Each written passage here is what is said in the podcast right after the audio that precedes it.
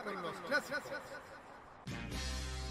Los miércoles desde las 21 hasta las 23 horas, hora chilena, encuéntrate con los grandes éxitos de la música que se han transformado en un clásico. Todas las semanas, Rocky Espinosa te lleva a un recorrido de 50 años de música y distintos estilos a través del clásico de los miércoles. Modo clásico. Vive Modo Radio. Programaste con el estilo. Los jueves, desde las 21 y hasta las 23 horas, hora chilena, disfruta del estilo que contagia las emisoras de todo el mundo. Todo lo mejor del baile y la coreografía, las novedades musicales semanales y lo mejor del sonido de Corea del Sur llega todas las semanas junto a Alice, Kira, Roberto Camaño y la conducción de Carlos Pinto en Keimo. Vive Modo Radio. Este 2022. Vive Modo Radio. Programados contigo. Las palabras de Cecilia Boloco sobre las tallas no cayeron muy bien, y está bien que así sea. Ni a mí, que destaco de ella su excelente rol como animadora y sobre todo en Todo por ti de Canal 13, me agradó lo que dijo. Quedó tan mal que está desesperada por arreglarla como sea, pero mientras más trata de enmendar, más enreda y se mete por un terreno pantanoso. Y claro, acá la farándula se muestra dura e implacable contra las palabras ofensivas del ex Miss Universo que atentan contra la dignidad de las personas y su desarrollo. Y está perfectamente correcto. Sin embargo, les quiero refrescar la memoria. Fue el mismo género televisivo que hace 10 años hizo famosa en nuestro país a una modelo, de allá de Argentina, Eugenia Lemos, por burlarse del peso de Nicole Moreno en un reality argentino, llamándola de gorda lechona. ¿Se acuerda usted? ¿Qué hizo el periodismo farandulero de este país? ¿La juzgó con la misma vehemencia que hoy vemos con Cecilia Boloco? ¿Se puso del lado de Nicole Moreno? ¿Habló en contra de la gordofobia de esta señorita? No, no, no, no, no la hizo tener una carrera de la nada, la juntó las veces que quiso para pelear nuevamente con la blonda, y hasta una actriz que yo consideré en algún momento respetable como Alejandra Fosalva, se junta con ella para hacer una web serie en Instagram. Quizás no sabe de sus dichos de hace 10 años, o sí lo sabe, pero puede más la masividad en las redes sociales que el sentido común. No entiendo. ¿Está mal que Cecilia Boloco hable ofensivamente de las tallas de las personas. Pero está bien que Eugenia Lemos trate a una mujer, sea Luli o quien fuere, de gorda lechona. ¿Qué clase de industria televisiva permite esa doble moral? A veces, para mentir y comer pescado, hay que tener mucho cuidado, y para dárselas de fiscalizadores de los famosos, hay que tener coherencia, pues su historial de personajes que impulsan deja bastante que desear. Soy Roberto Camaño y así abrimos la cajita del Mundial. En estos tres años, Chile ha cambiado. Ante el pueblo y los pueblos de Chile, sí, prometo. Y la televisión da señales de cambio. Que yo también te encuentro la mujer más hermosa del mundo. Pocas, pero las hay. Y hemos puesto sobre la pista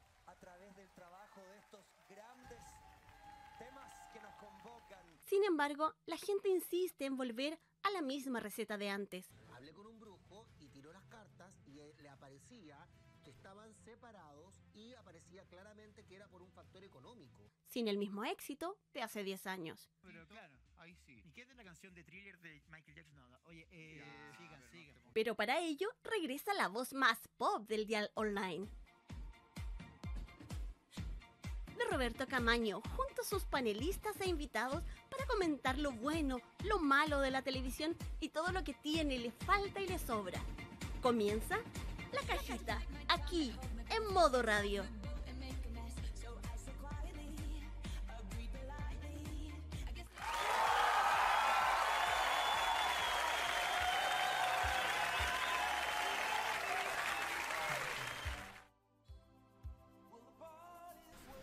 Que arreglar ciertas cosas acá que está que se me descoordinó todo. Ustedes comprenderán que el Tolerancia hoy día se despidió a media máquina, pero ya estamos con ustedes en este lindo espacio. Quizás el único programa donde no incitamos a la violencia ni promovemos a gente que incita a la violencia. Aquí comienza, señoras y señores, como cada lunes en la noche, la cajita del mundial aquí en modoradio.cl. Hoy día estamos estamos vestidos de banquete, vestidos de etiqueta, porque hoy día, señoras y señores, se come. Hoy día, hoy día comemos, esta, hoy día al mediodía se lanzó el mue y tenemos un acertijo. Y vamos a, y vamos a hacerle jugar no solamente a quienes hoy día están en, nuestra, en nuestro panel, sino que también vamos a hacer jugar a nuestros, a nuestros auditores y a quienes nos están escuchando a través del YouTube. Así que, así que estén atentos porque TVN hoy día dio pruebas, dio, más, más bien dicho, un acertijo, quién es, de qué se trata, nos dio pistas. Esto parece el quién es la máscara, pero ustedes comprenderán que de eso se trata, el misterio a veces que abunda, ¿no? Y bueno, saludamos desde ya a nuestro querido panel, quizás el único panel cuyo, cuyos integrantes no están funados ni tienen causas en tribunales de familias, partiendo por Nicolás Eduardo López. Bienvenido, Nico. Y eh, muchas gracias, Roberto. Tanto tiempo que no pasaba por acá. Sí, tanto tiempo, ¿ah? Oye, y aquí estamos de nuevo para comentar. Se viene el MUE me interesa saber qué será ese nombre oculto, pero también hay otro tema que me interesa mucho. Y aquí estamos, pues, con ganas de poner nuestra cuota de arena. Y por si acaso, lo de el único manual que no está funado, ¿cuenta el presentador? En, este en este programa, en este programa no está funado, Ah, señor ya. López. En este programa tiene la ley, aplica la ley de amnistía. Sí, en este, Sí, en pues. este- sí, en este programa aplica la ley de, de amnistía. Pues bien, seguimos presentando a nuestro maravilloso y querido panel, partiendo por alguien que ya es, es- es una, un especialista en la voz cultural de este espacio, y aunque lo despeinamos este año un poco, el señor Hugo Karen Navarro. Bienvenido, Hugo. ¿Qué tal? Muy buenas noches. Aquí estamos nuevamente otra semana más, otro dólar más, una un día muy, muy, muy noticioso. Y como siempre, hablando como un clásico programa de mundial, en donde lo que menos se habla es del mundial. Así es, ¿para qué estamos con cosas? Saludamos también a quien hoy día, felizmente hoy día todos damos la cara. ¿ah? Es fin de año, pareciera que no importa nada. Pero quien desde el primer capítulo ha dado la cara en este programa, lo saludamos desde ya. Roque Espinosa, bienvenido. Gracias, Roberto. ¿Cómo están, amigos oyentes de la cajita y viewers también que nos están viendo por YouTube? Así es, eh, de a poco acercándonos al final de año, un día bastante movido. Y movido para mí porque estaba colocando luces navideñas en la casa. Así que Muy bien. estuvo movido para mí. ¿No y tiene, mañana ¿No continuamos. tiene venezolanos cerca para que le digan que es fome? No, no, digámoslo. Menos. Bueno, acá todas las casas están iluminadas donde en el barrio donde vivo. Ah, muy bien, muy bien, muy bien. Muy bien, ¿ah? Excelente. Pues bien, y saludamos, por supuesto, a alguien que está en, la, está en, nuestra, en nuestra casa y ya está en ambiente mundialero. Saludamos a Jaime Betanzo. Bienvenido, Jaime. Gracias, Roberto. Buenas noches nuevamente a todos. Saludos a todo el panel. Mira, algo como dice Hugo Karen Navarro, habla de que es el único programa del Mundial que no habla del Mundial. Bueno, tuve que poner algo del Mundial y haciendo el spoiler para mí quién gana la Copa del Mundo. Así que, permiso. Tuvimos que poner algo relacionado a esto. Eh, la semana pasada, Roberto, pasamos mucho susto en, en la cajita del Mundial Sí. respecto al tema de la televisación de cuarto de final, que al final fue todo eso un susto, porque finalmente los canales transmitieron tres de cuatro partidos de los cuartos de final en directo y uno se retransmitió desfasado el sábado a la tarde, que fue el de Croacia con Brasil.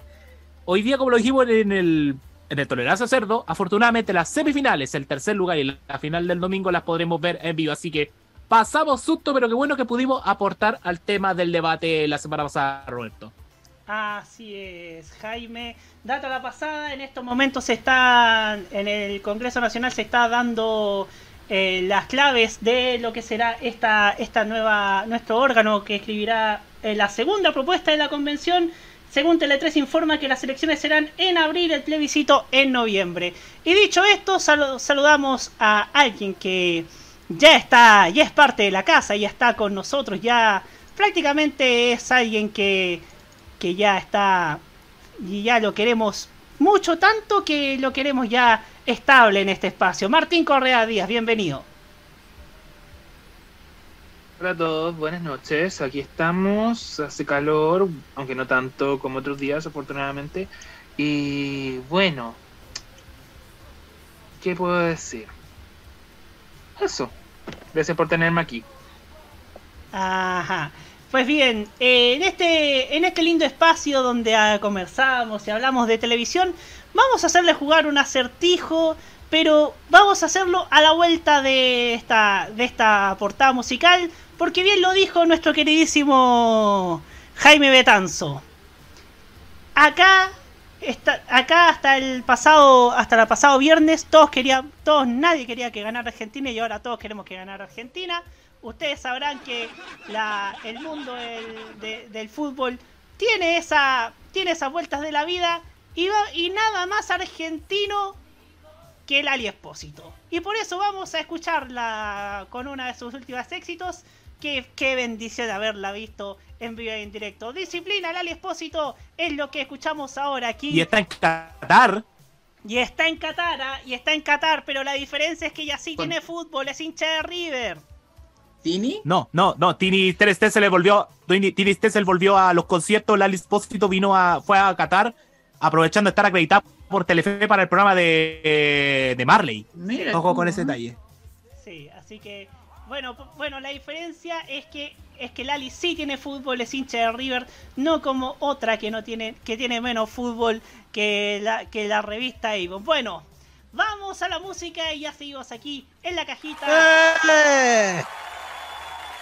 ¿Qué pasó? ¿Se me olvidó alguien? No. No, No, se alimentó la tirria. Eso es Se lo que quieren. la tirria, ya. Sí, recuerdos de la revista Avon para mucha gente son recuerdos casi de Vietnam. Ya. Ya. Recuerdos de modelos bonitas, digámoslo. Ya. 21 horas con Ah, 19 por Dios. minutos y ya en la cajita. Aquí en Borrego. No confundimos el programa, ¿vale? Ok, ese es otro programa.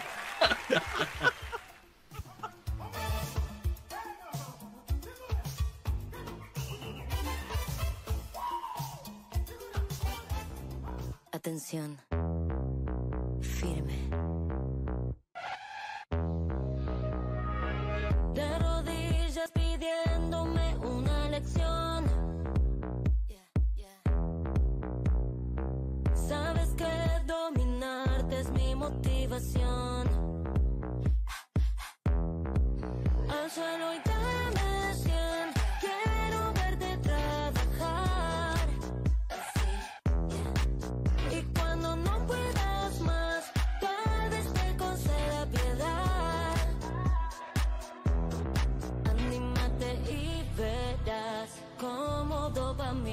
voy a liberar. Cada fantasía, baby, un aprendiz ejemplar. Siempre te pido más. Disciplina. Disciplina. Disciplina. Disciplina. Disciplina. Al piso. Dame 100. Los más bajos instintos a disposición. En la piel llevas marcas de satisfacción. Al suelo y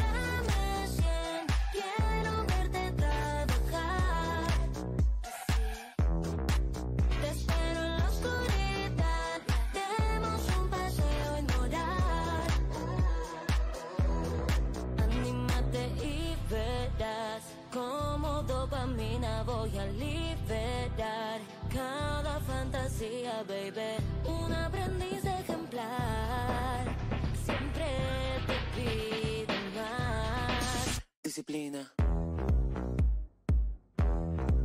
Disciplina. Disciplina. Disciplina. Disciplina.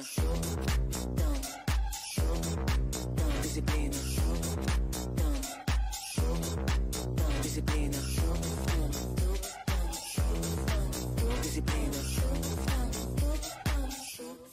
Las peleas por temas sin peso dejaron de estar en primer plano. Continúa la cajita en modo radio.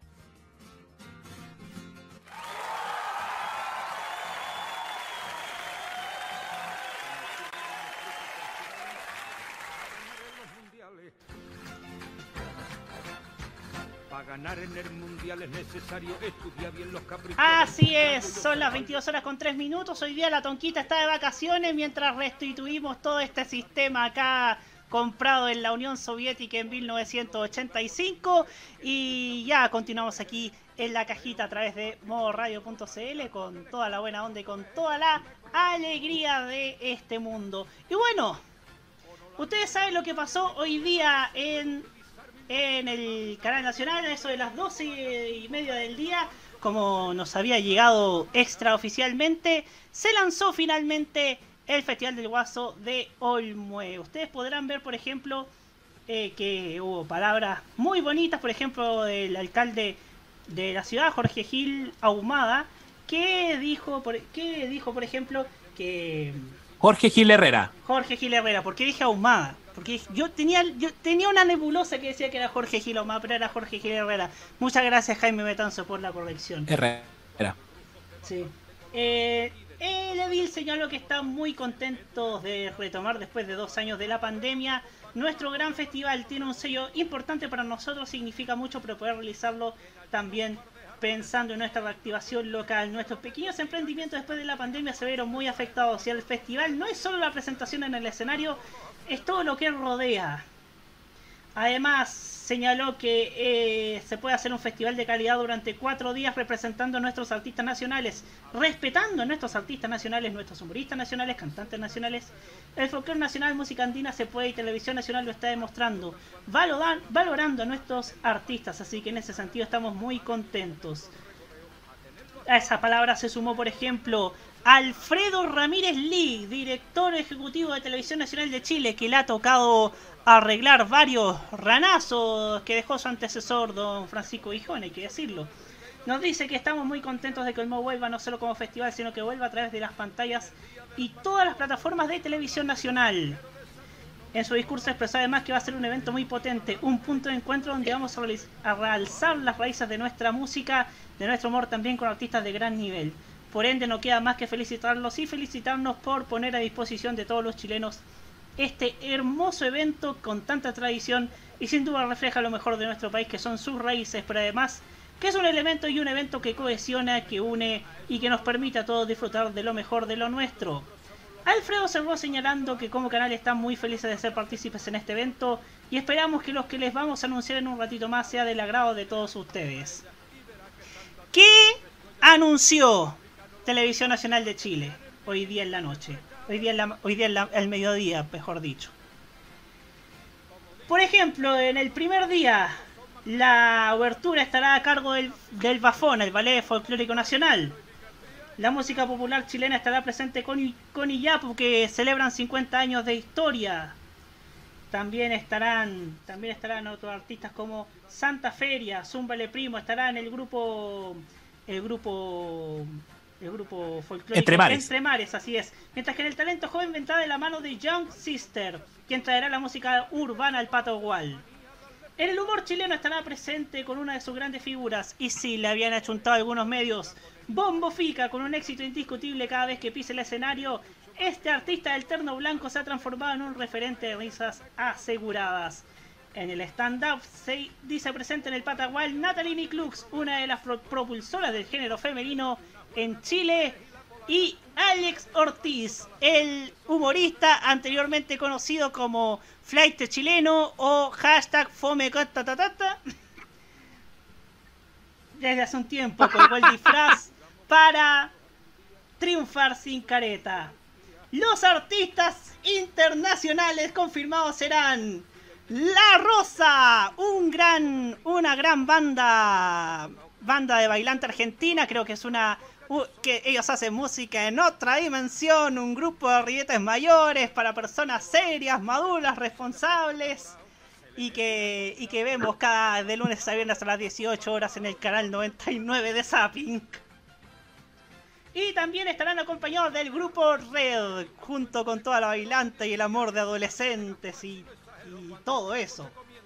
Sin embargo, TVN nos dejó tres artistas que están en la incógnita.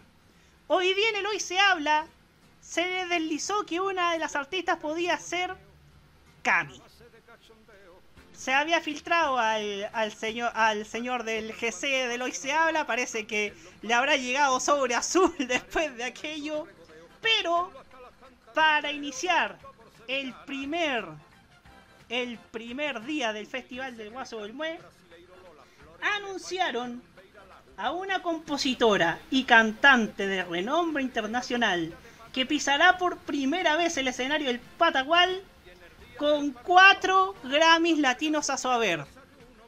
Chan Chan, no tenemos los Chan porque, tuvi- porque tuvimos que reinstalar todo el sistema acá y ustedes comprenderán que, que andamos a media máquina otra vez. Pero tenemos esas pistas que queremos que ustedes que ustedes adivinen nuestro panel y nuestro y nuestros televidentes y nuestros oyentes que nos escuchan a través de envío.modoradio.cl, como también quienes nos siguen en YouTube, en App Energic, Online Radio Box y esperemos que Tuning no, nos cambie el link luego. Pero esas son las pistas que nos dio TVN. Esto es como, esto es como el juego de, la, de las pistas del tiempo es oro, ¿no?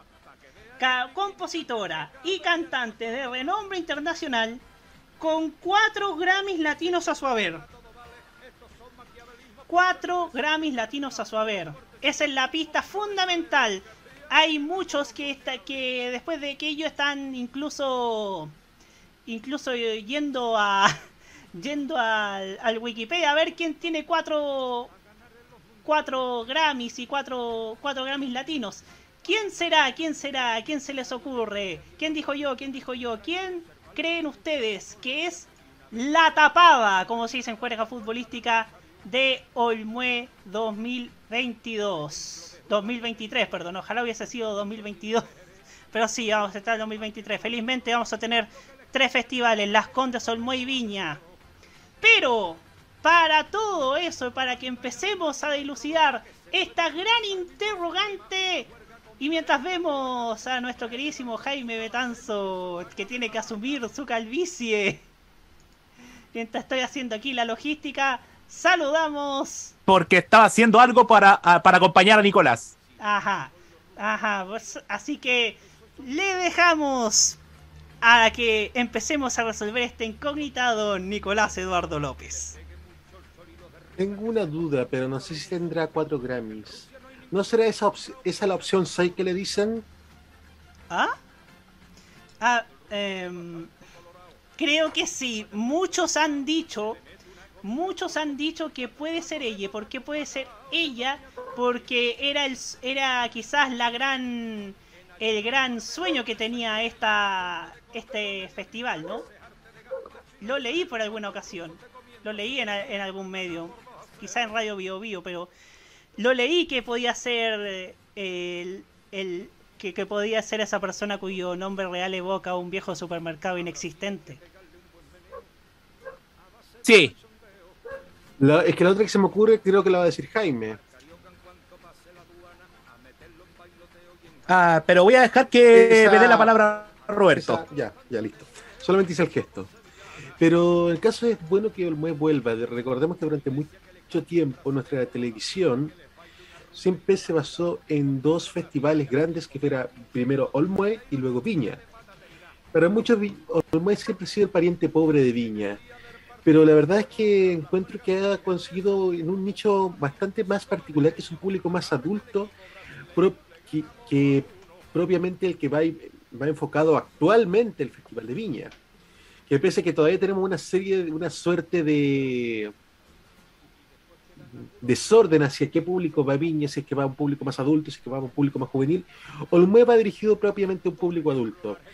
Y encuentro que los, artistas que están, de los, que ya se han dicho, van en esa mezcla que, que, convoca artistas consagrados, como es el caso ya de Iyapu, que también dentro del folclore ha sido uno de los de, ha sido un grupo que ha sido una de las grandes leyendas, junto también con artistas un poco más bailables para el público más, un poco más joven también.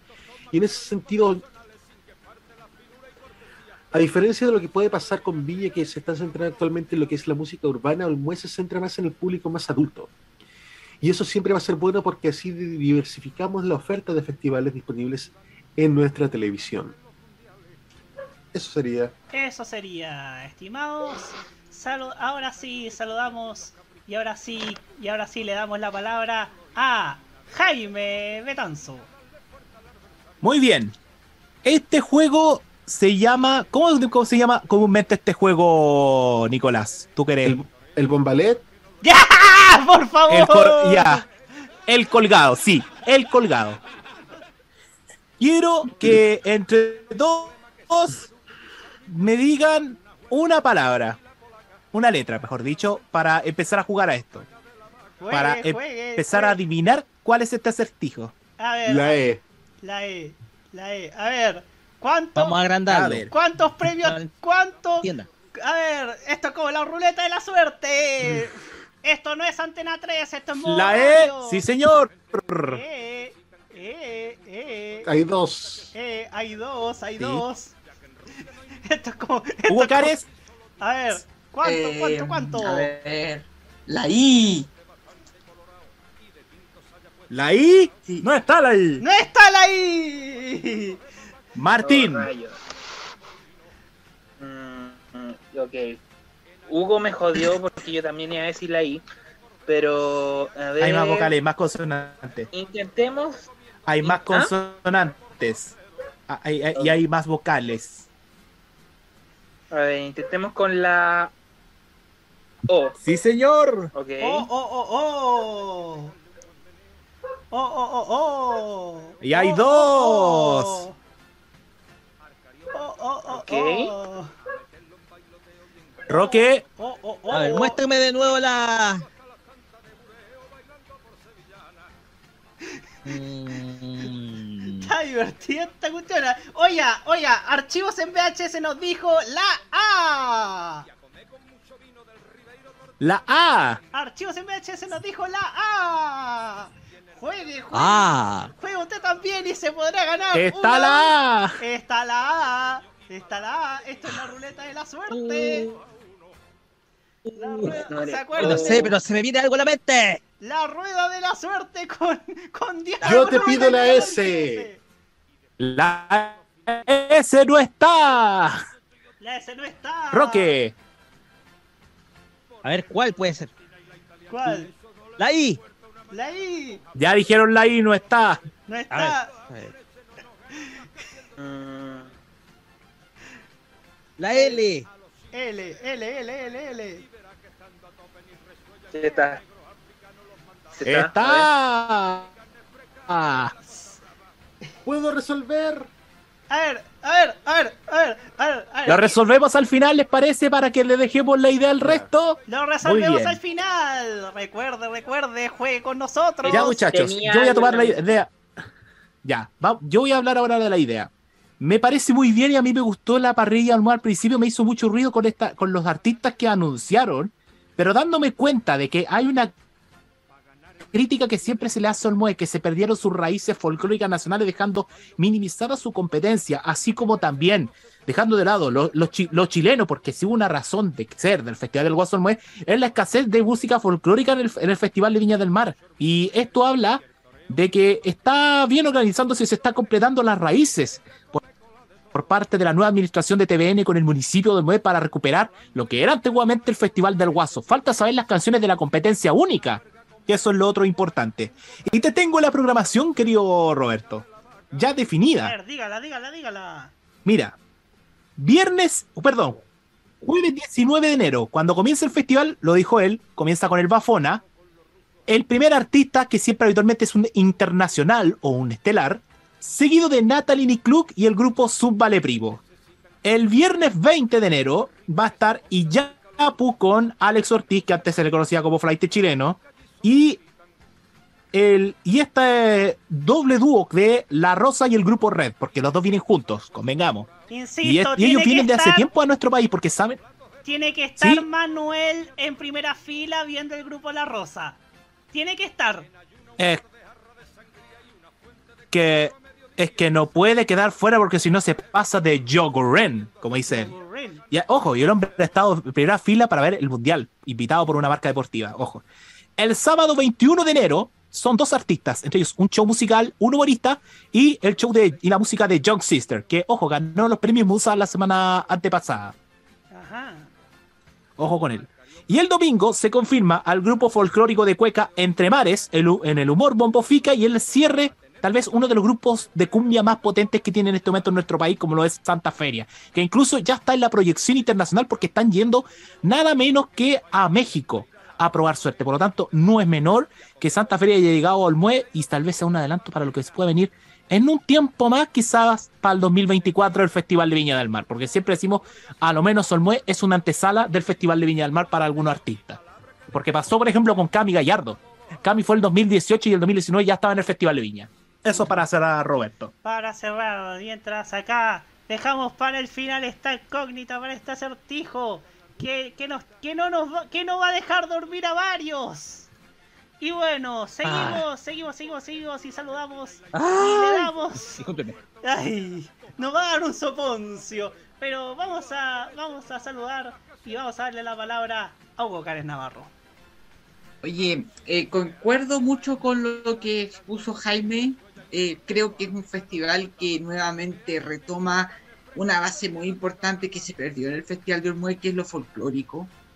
Y es algo que es muy meritorio. Yo creo que es algo que se merece también que se recalque, que, eh, que el Festival de Olmué vuelva nuevamente a tener esa, esa gama de música, no solamente nacional folclórica, sino música internacional folclórica, que es lo que puede también hacer en el próximo tiempo relacionarse con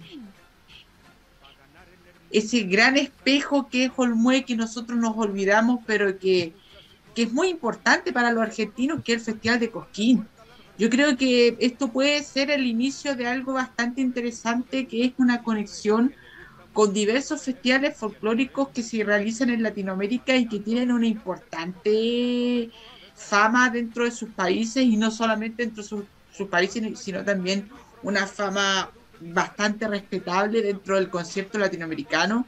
Y sería muy interesante porque más que, más que el folclore chileno, que es algo que tenemos que respetar y es algo que tenemos que promover, también buscamos una integración entre las diversas, multi, las diversas culturas que hay en Latinoamérica y que podría ser interesante en momentos en donde se está cuestionando mucho el, el tema de la multiculturalidad por temas vinculados por la seguridad pública, por la inmigración bastante indiscriminada. No podemos dejar de reconocer que nosotros somos parte de un contexto latinoamericano y que más allá de los problemas de los problemas temporales hay muchas cosas que nos integran más que lo que nos separan.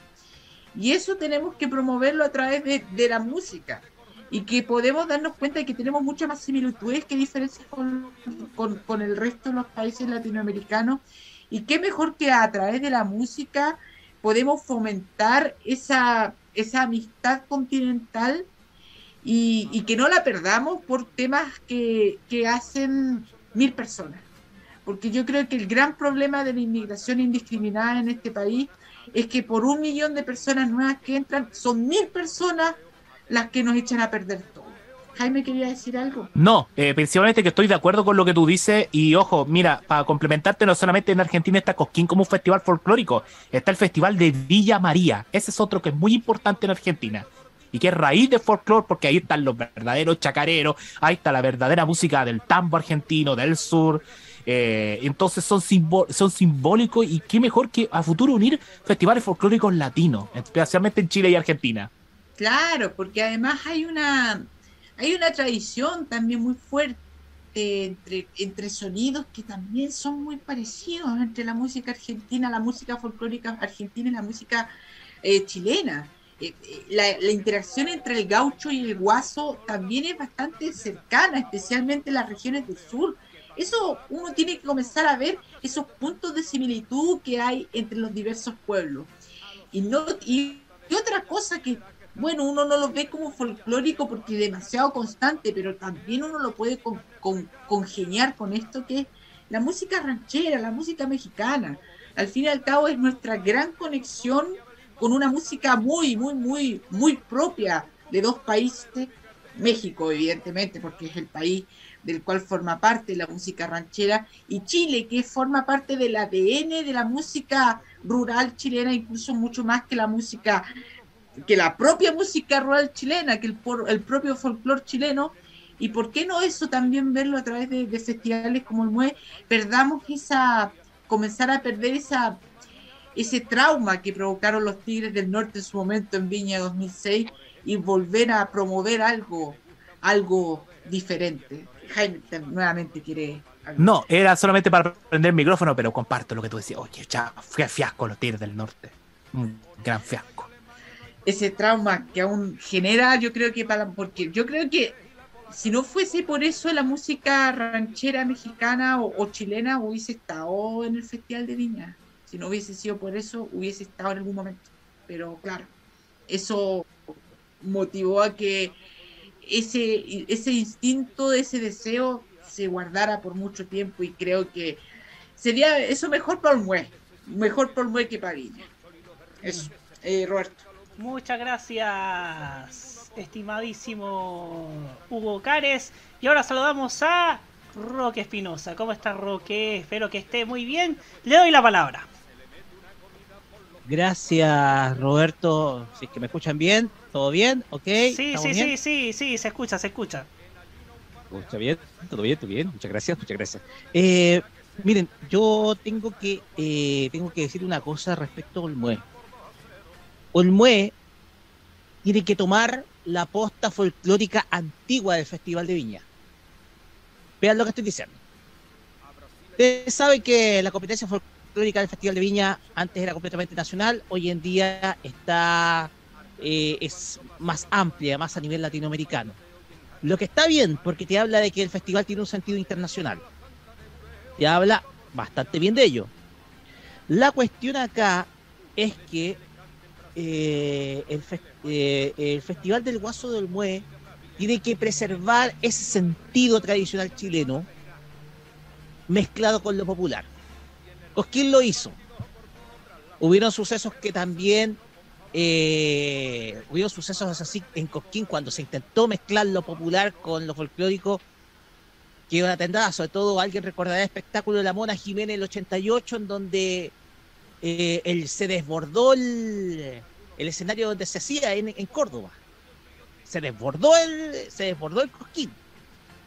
Entonces, la cuestión es que rara vez podemos ver situaciones como esa acá en Chile. Yo creo que no, porque eh, si ustedes se dan cuenta, en Argentina hay artistas que tienen una que tienen un seguimiento, que, o sea, que tienen una o sea, artistas locales que tienen una amplia base de seguidores, por el caso de la Mona Jiménez.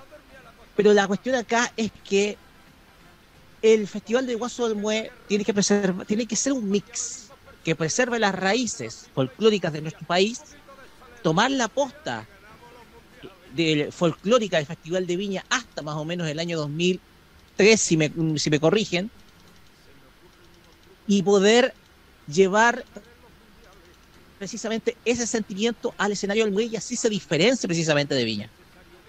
Así se diferencia de Viña. Y ti- tiene el detalle especial de que, eh, como dijo Nicolás López, es un festival mucho más enfocado al público más adulto. Pero eso no quiere decir que la juventud tenga un desafecto con, con Olmué. No. También es un festival que tiene que abarcar precisamente al público juvenil. La cuestión es que tiene que ser un sentido mucho más tradicional. Más tradicional. Más a la chilena, como uno puede decir. Que vengan artistas de, del, del, del sentido musical, ya sea de la cumbia o de sonidos que son populares hoy en día, excelente. porque le permiten dar también un condimento de fiesta al Olmué, porque es una fiesta. Y ojo con un detalle, chiquillos, porque usted está hablando de los Tigres del Norte. No se les olvide que el año anterior se presentaron los hermanos Bustos. Y fue todo lo contrario. Arrasaron en Viña, en la noche chilena. Arrasaron en Viña. El problema es que los hermanos, Bus- los hermanos Bustos arrasaron y el problema es que los sacaron, los cortaron. Si ustedes, si ustedes se acordarán. Los hermanos Bustos son una autoridad en Chile a nivel popular. ¿Por qué no los traemos de nuevo? Esta vez al Olmué. En Viña triunfaron. Y si no pasó lo mismo con los Tigres del Norte es porque la presentación de Ajá tuvo mucho, mucho que ver. No era el público para los Tigres del Norte. Como sí para los hermanos Bustos, que era la noche chilena, y ahí arrasaron. Entonces hay que hacer esa diferencia, chiquillo. Porque el contexto de la música mexicana es muy diferente. Porque la idiosincrasia chilena en la música mexicana es otra. Hay otra idiosincrasia. Son historias más pícaras y uno puede ver históricamente en las canciones que se han tocado, sobre todo con la música norteña, como le podemos llamar uh, generalmente a la música mexicana, y que tiene su génesis, claro está, en el norte del, norte de nuestro país. Entonces, aquí hay que marcar diferencias, porque desde luego la música mexicana también está en el ADN de nuestro país, ADN. Y desde luego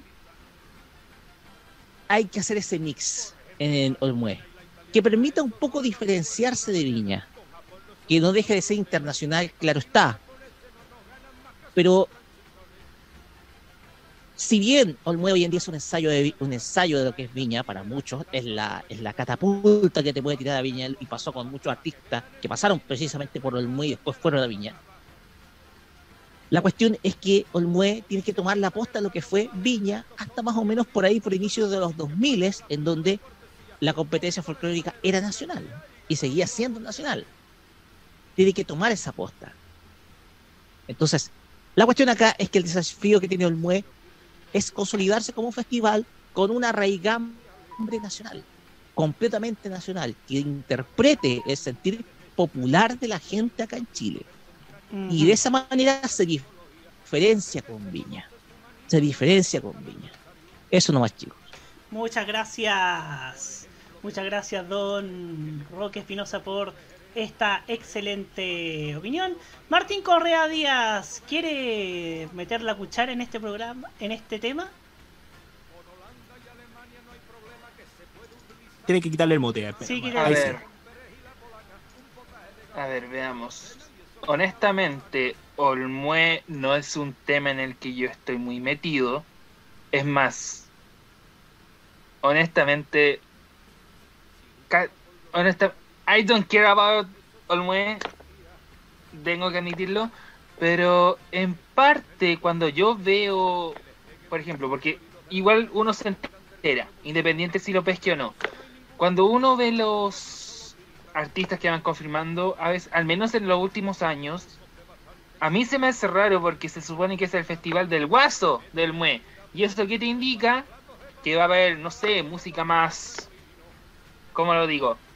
Como. Folclórica. más folclóricas. Como que va a haber. Como que sí puede haber un mix entre artistas.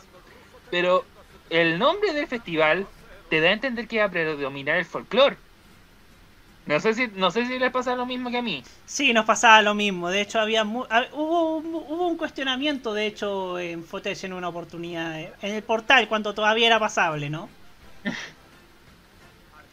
Bueno, teniendo eso en cuenta, yo siento que igual deberían apostar un poquito más por artistas más, más tirados al folclore, a, lo- a- a la música más tradicional.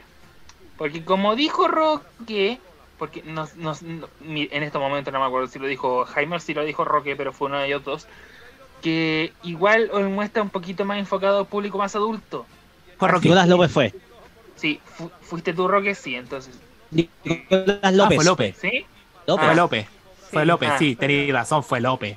Ah, perdón, es que se me olvidó. Por un momento olvidé su existencia en, es- en este capítulo, pero bueno. punto es que, co- como dijeron, igual lo muestra un poquito más enfocado al público más adulto. Así que igual podrían apostar más por el folclore y la música más, más tradicional de Chile. O sea, sí, quieren imitar a artistas más, más tirados a la gente joven o a un, a, a un- ah me enredé quise quería decir a gente más actual sí tan tirado al pop o a la música urbana ok perfecto por ejemplo ahora que confirmaron a, Yo- a Young Sister cuando vinieron no sé por ejemplo Jesse Joy o CNCO también Eh, no, no, te bien. corrijo, te corrijo. Jesse Joy, Joy fue en Las Condes y CNCO fue Sí. en, en el, en Talca. Ah, los que sí vinieron, los que sí vinieron a Viña fueron los Morat. Mm. ¿A Viña Morat? Sí, Morat. Sí, yo me acuerdo que vinieron los Morat. A Viña No, no, nunca fueron a Viña del Mar. Morat No. fue a Olmué. Ah, digo, Olmué, sí, me confundí. Fue a, Don- Olmué. fue a Olmué, el Ah, último festival que se hizo, el año 2020, eh, Roberto, la aclaración. sí, sí. Oye, que me tenía enfermo esa canción de Tu besos mata, me tenían enfermo. Y ahora son viñables Morat en este momento, yo creo que Sí, sí, por supuesto. Están, están en, en el, lo más alto de la ola musicalmente hablando en la escena pop latina. Creo que este año vinieron a Chile y el concierto se agotó Sí, rápido, no sí. sé, no estoy seguro, pero tuvieron harta convocatoria. Tuvieron en octubre. Tuvieron bastante convocatoria. Mm, Sí, más Sí, o menos. Tuvieron, tuvieron mucha convocatoria. Pero creo, independiente de la confusión de artistas que tu- acabamos de tener, creo que se entiende mi punto. Está bien que traigan a artistas más pop, más urbanos, contemporán- contemporáneos. Está bien. Pero igual sería bacán que le dieran un poquito más de enfoque a la música folclórica, al folclore chileno. Porque, como lo dije, el nombre te da a entender que va a estar enfocado a eso. Y cuando ves que no hay tantos artistas de ese tipo, como que uno se confunde. No sé qué opinan. Eh, sí, En es parte verdad. En parte sí es verdad. ¿ah? En parte sí, tiene, tiene toda, toda la razón Martín Correa Díaz. ¿ah? ¿Eso sería? Sí, técnicamente eso, como lo dije, Olmué no es un tema que, del- en el que me enfoco mucho, en realidad ningún festival hace años, pero igual tenía que dar esa opinión. Ajá. La tenía dando vueltas por ahí en la cabeza. Muchas gracias Martín Correa Díaz y muchas gracias a todos por comentarnos y acá y acá respecto a este tema también nuestro chatcito ha estado por ahora tres personas. Por ejemplo saludamos a J Producciones Audiovisuales. También saludamos a Biblioteca MTP que nos dice el grupo Red está auspiciado por el transporte público licitado de Santiago y próximamente en Valparaíso y Viña del Mar si es que no hay otro si es que no hay otra persona que se que sea que vaya por, por un lugar donde no hagan micros. Y archivos en VHS ahí también nos estaba no, no estaba jugando con nosotros hace, en este juego del colgado y señoras y señores tenemos señoras y señores Va- antes de- resolvemos las dos últimas palabras porque he Antes. decidido reducir. Antes, antes, antes, antes, J Producciones nos dice es alegre que vuelva el mes la antesala de Viña 2023 y se ve buena la parrilla. Y Videoteca MTV nos dice acerca de la idiosincrasia ranchera. Gracias Omar Gárate por su gran aporte. Es que más va allá de Omar Gárate y los hermanos Bustos son de muchas décadas atrás. Lo que pasa es que tal vez esta generación conocieron a los hermanos Bustos y toda esa música ranchera gracias a Omar Gárate y su influencia en la Colo Colo. Ajá. Pero los hermanos Bustos son de hace mucho tiempo, convengamos. Histórico. Y son muy populares acá en el sur de De Chile. más de Son- 50 son muy años, de Sí, 50 fue. años. Mira, po. Mira. Yo recuerdo, yo recuerdo de hecho que fueron a un de Peapa y este y le fueron a cantar a Pedro Fernando un de Peapa. Cacha, Oye, imagínate. pero saliendo de Santiago o al sur o al norte se encuentra el tiro con la influencia de la música de la música ranchera. Incluso Especialmente en el sur de la del capital, po. Uno va a Calera de Tango, está la música ranchera. Apenas uno sale del río Maipo y la música ranchera realmente que se escucha de una manera muy, pero muy, muy constante y hasta el día de hoy, a pesar de todos los cambios musicales que han habido, especialmente en la música urbana, la música ranchera sigue teniendo una figuración enorme, enorme. Y bueno, el santiaguino no se da mucho cuenta porque estamos cooptados de mucha música internacional más que nada. Ajá.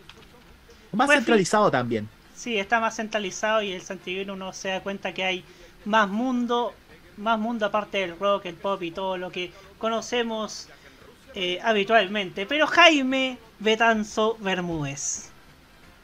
Tenemos un acertijo. Tenemos A ver. la respuesta de ese acertijo antes de cerrar esta, esta sección, que sin duda Dos. Son dos, señoras y Dos consonantes. Dos consonantes. Y la hacen. Porque es el nombre de un disco de esta artista.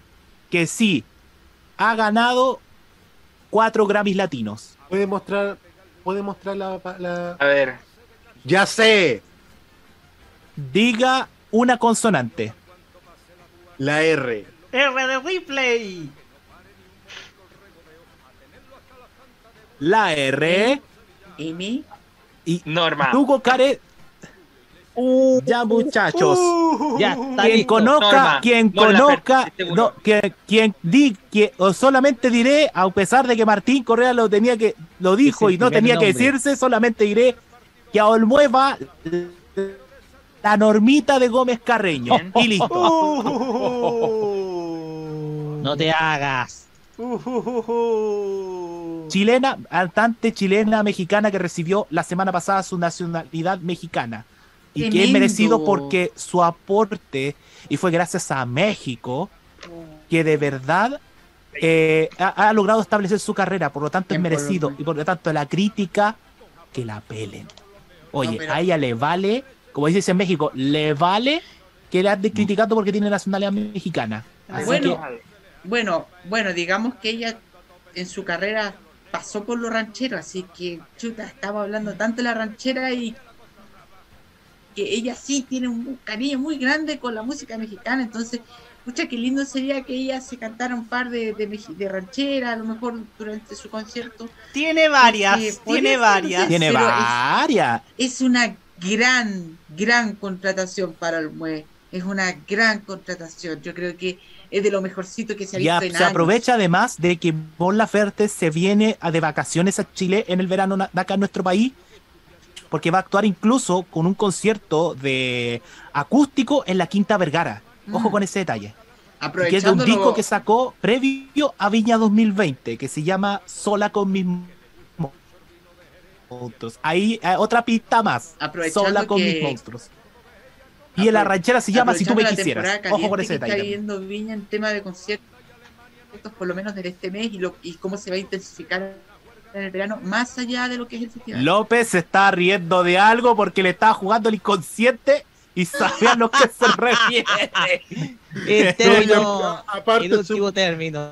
Aparte, es súper mal timing, Hugo, porque justo hubo incendios forestales en Villa. así. Oye, sí, Por favor,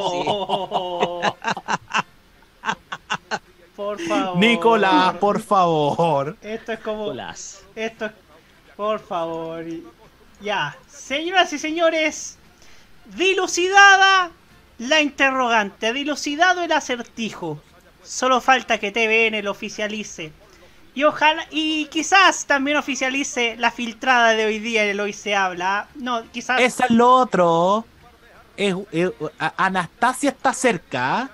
Sí. La pequeña Anastasia, que hoy día hizo, hizo algo raro en las cejas, se, se eh, tiñó las cejas para que no se viera que no tiene las cejas. Sí. Como parte del, de, su, de su imagen de, la, de este disco, que justamente se llama Anastasia. Sí, ¿Quién sí. sabe a qué me refiero? También dos chumbitos. Dos yumbitos. Y también tres yumbitos. Alguien que, que deseó estar también en, en el Patagual. Solo diré que es la panelista argentina de hoy se habla. Bueno, nos vamos a la música, señoras y señores. Y nos vamos en estos momentos con una artista chilena. Fíjense que yo no sabía que había participado en The Voice Chile en la última temporada que hizo Canal 13 hasta que vi la entrevista que le hicieron en los 40. Esto es Shirel, Shirel. Con esto que se llama Scarlett Ojalá. Oye, escuché su disco y es maravilloso, yo les digo la verdad. Es maravilloso el disco de Shirel. Se lo recomiendo, ¿ah? Vamos estuvo a- vendiendo su disco en la Feria Pulsar, Roberto. Ah, estuvo vendiendo su disco en la Feria Pulsar. eh, mi amigo Remaro, a quien le mando un saludo enorme, fue al puesto de ella y logró su, su disco. Es que hasta la venta lo está distribuyendo Somos Personas. Así es, as- así es. Saludos a él. Así que escuchamos a Shirel con Scarlett O'Hara y ya seguimos a la cajita con los que nos tiene preparado Martín Correa Díaz. Ya volvemos.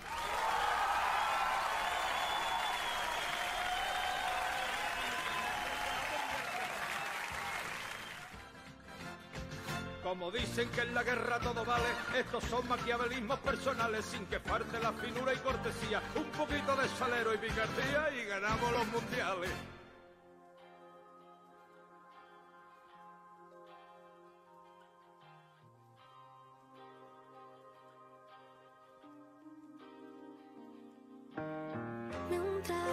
Estoy en la habitación. El cuerpo en el cuarto pero lejos el corazón He sido, nunca lo he fingido, no Me dice Kale Dice que me espera pa' que baile Aunque ya es tarde A lo mejor otro pasa a buscarme. Ya no importa Gana la carrera la que se comporta. Ya no importa, no.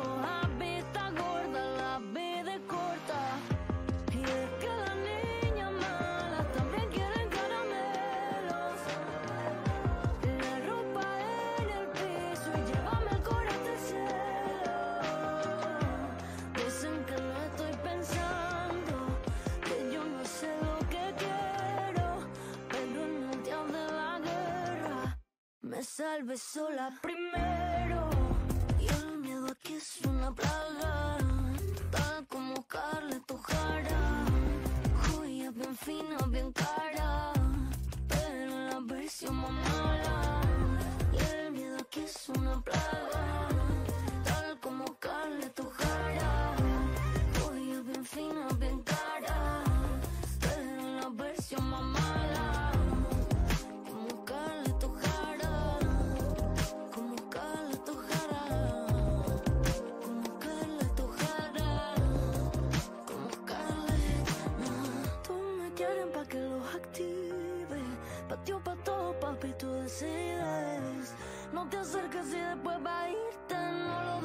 después va arrepentirte.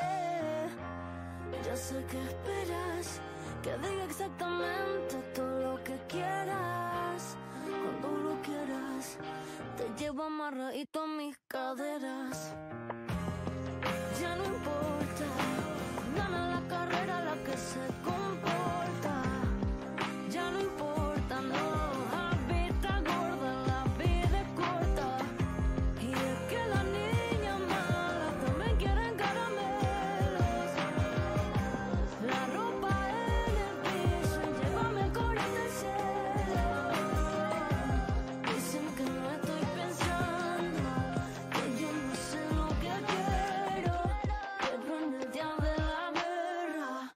Me salve sola primero.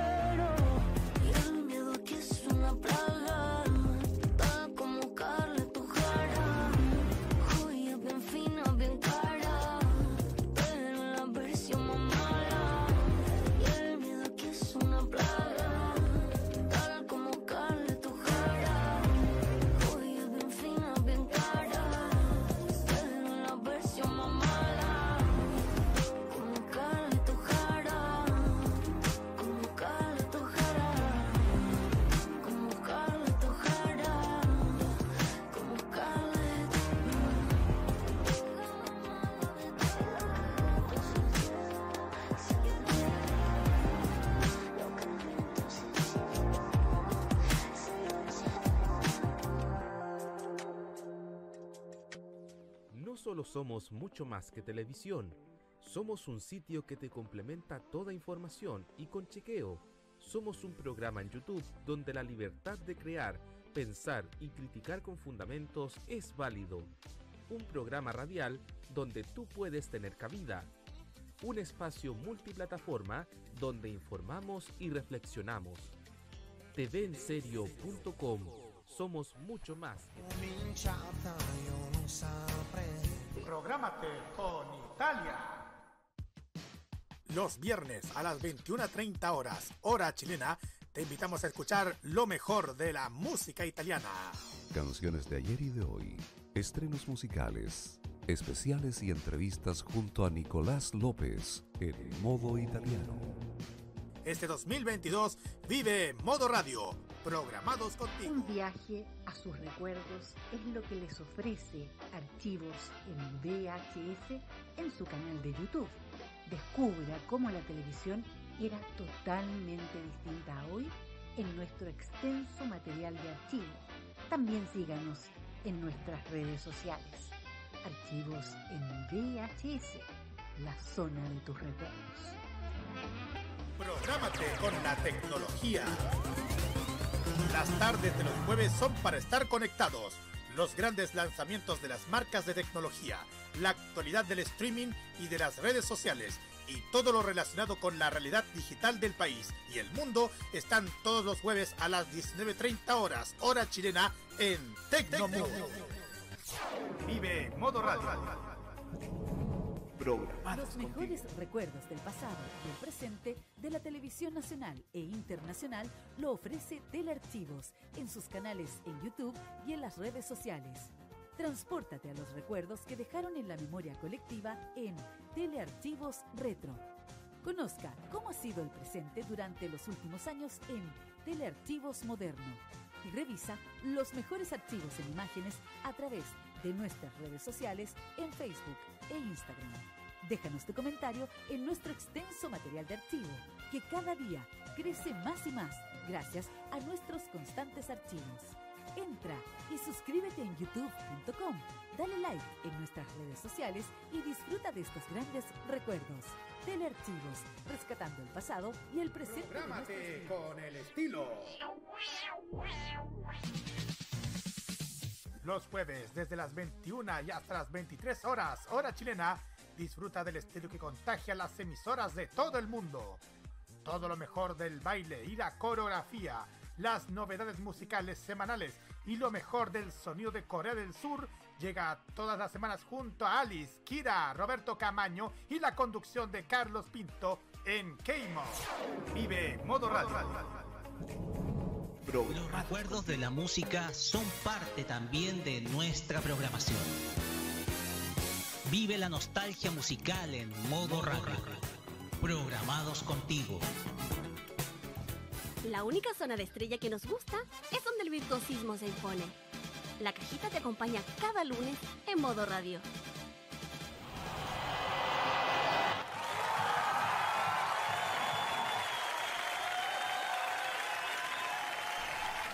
Así es como no está la tonquita, estoy yo, 22 horas con 50 minutos, sigo aquí en la cajita a través de modoradio.cl, la cajita del mundial que habla de cualquier cosa menos del mundial, como todos los programas del mundial que se han hecho en la historia de nuestra televisión.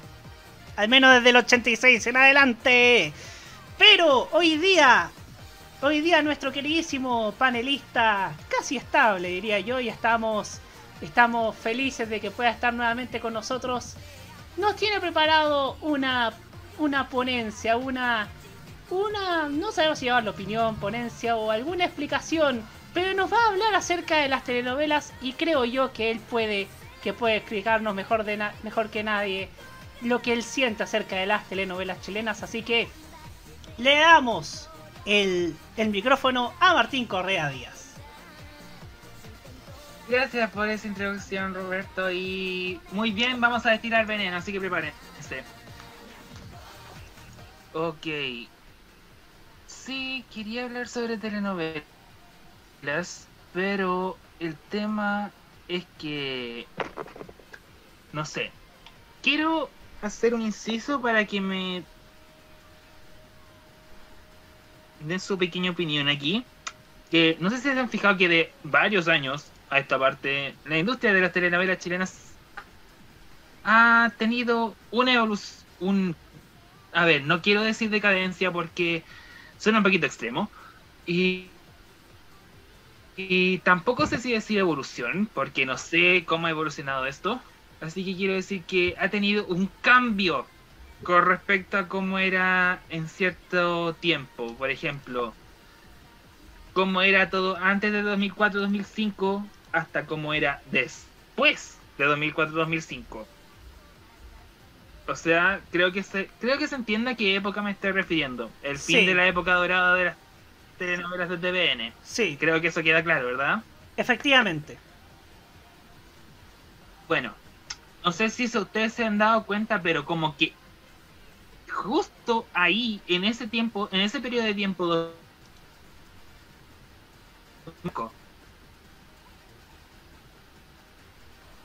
no sé, no sé si, no sé si me captan, porque A par- como Pero a partir de qué época, Martín? entre 2004 y 2005. Mm. Yo diría más 2005. Sí. Mm, sí. Es que te, me nombré 2004 porque siento que ahí ya se empezó a notar un poco más. Se empezó a notar un poco. Más que nada con TVN, en mi opinión. No tanto con Canal 13. Más ¿Por qué lo digo? Porque ya se estaba notando un poquito el hecho de que estaban haciendo, de en emisión al menos, los capítulos se estaban haciendo más cortos. Sí. Y un ejemplo, los dos últimos capítulos de las Pincheira. Cuando las subieron a YouTube y vi esos dos capítulos, como que se notó demasiado que los cortaron, que co- cortaron el capítulo original y los y para darlo, para extender un poquito más la novela. No sé, pero al menos a mí me dio la sensación de que originalmente esos dos capítulos eran un solo eran un solo capítulo final XL, parecido a los de dos horas que hacen en México actualmente cuando termina una novela exitosa.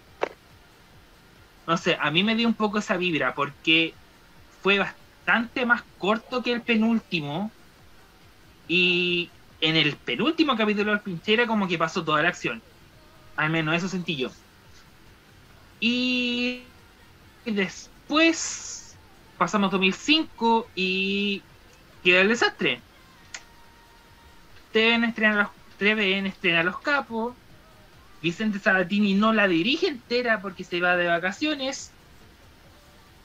Y Canal 13 estrena Brujas, que termina siendo un éxito en audiencia y los capos termina mordiendo el polvo.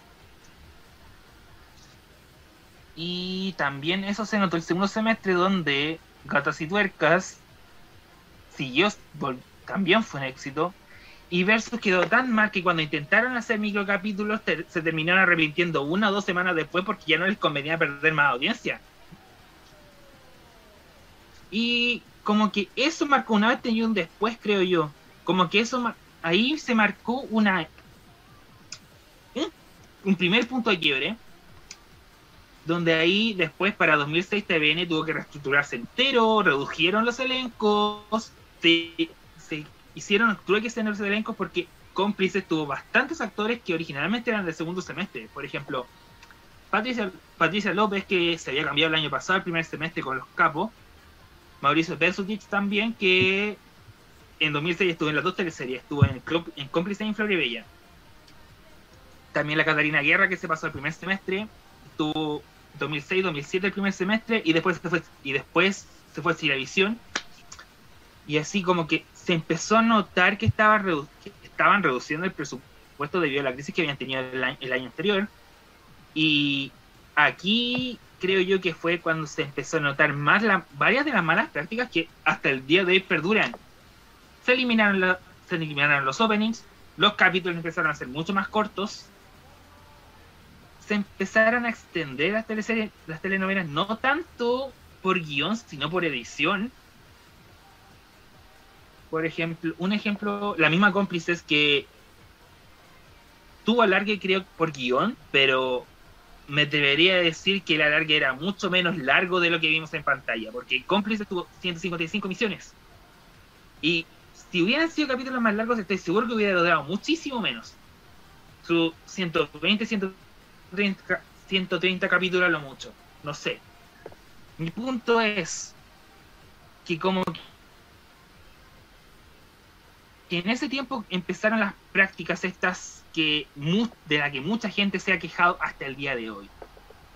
Y sumaba que empezaron a bajar la calidad de las teleseries de las 8 de la noche, porque en ese tiempo empezaron a aumentar, empezaron las teleseries, las telenovelas de las 10 y estábamos todos embobados con esa. Como que estábamos concentrados en las de las 10 que en las de las 8.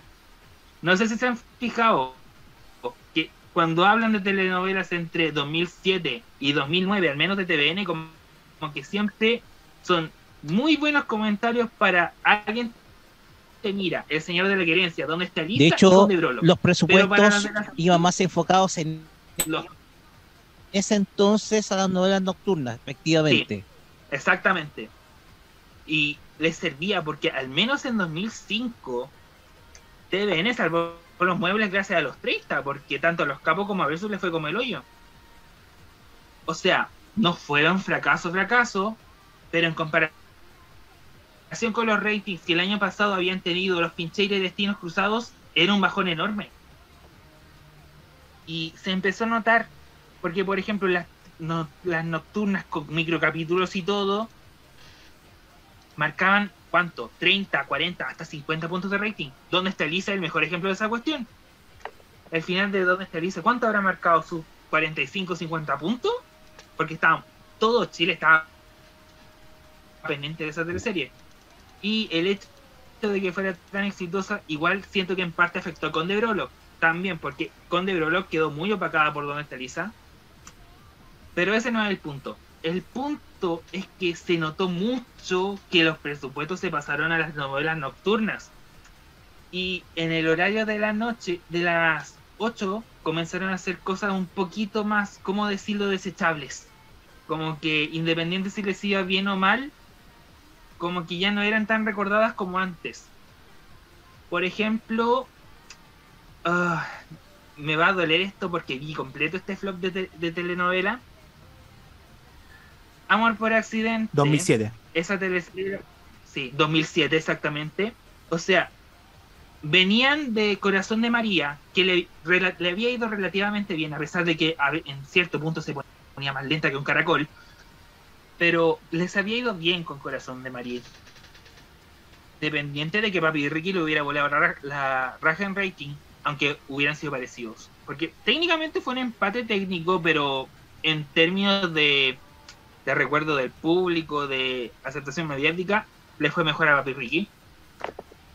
Pero bueno, les había ido más relativamente bien con Corazón de María. Y pasaron Amor por Accidente, que, seamos honestos, no fue muy buena teleserie. Para mí fue mediocre tirando a mala. Igual la vi entera cuando la subieron a YouTube. Pero se notó mucho que no les fue muy bien. Y que tampoco era muy buena teleserie que digamos. Es que convengamos de que igual al frente estaba Lola, que Sí, fue una telenovela muy exitosa en su época, pero que fue tuvo una, fo- un forzado estiramiento de sus capítulos. La siento que lo forzaron demasiado al estirar sus capítulos desde Canal 13. Oye, y para complementarte eh, sobre el final de Donde está Elisa, marcó 51 puntos de promedio con un pic de 57. Uf, esos ratings ya no se ven ahora. Ya no se ven en la televisión Ya no- chilena. ya no se ven. No, ahora literalmente los canales, mejor, o mejor dicho, el canal, porque técnicamente Mega es el único que está haciendo telenovelas, literalmente si marca 20, si marca 15 puntos ya están al otro lado. Sí. Sí. Pero bueno, como tú decías, Jaime, Amor por accidente se vio demasiado perjudicada por el hecho de que de la primera de que la primera parte de Lola le fue muy bien. Venían de Papi Ricky que también había sido éxito y Lola también siguió con esa buena racha. Y de paso le terminó salvando lo- le terminó salvando el culo a Don Amor, que si bien no tuvo un rating malo, igual quedó en flop, a pesar de que personalmente yo la encuentro mucho mejor que, que la encuentro mucho mejor que Viuda Alegre, Oh. que era la de TVN de Ah. 2008.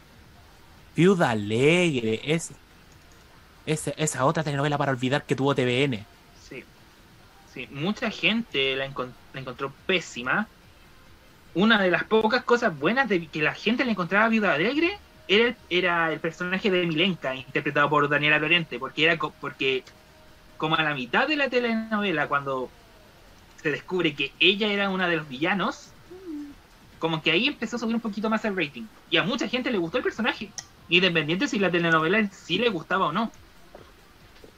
pero igual no se puede hacer nada porque hasta el día de hoy mucha gente la detesta y la encuentra horrible. Y ahí se nota un poco el cambio de enfoque que se había dado en el género.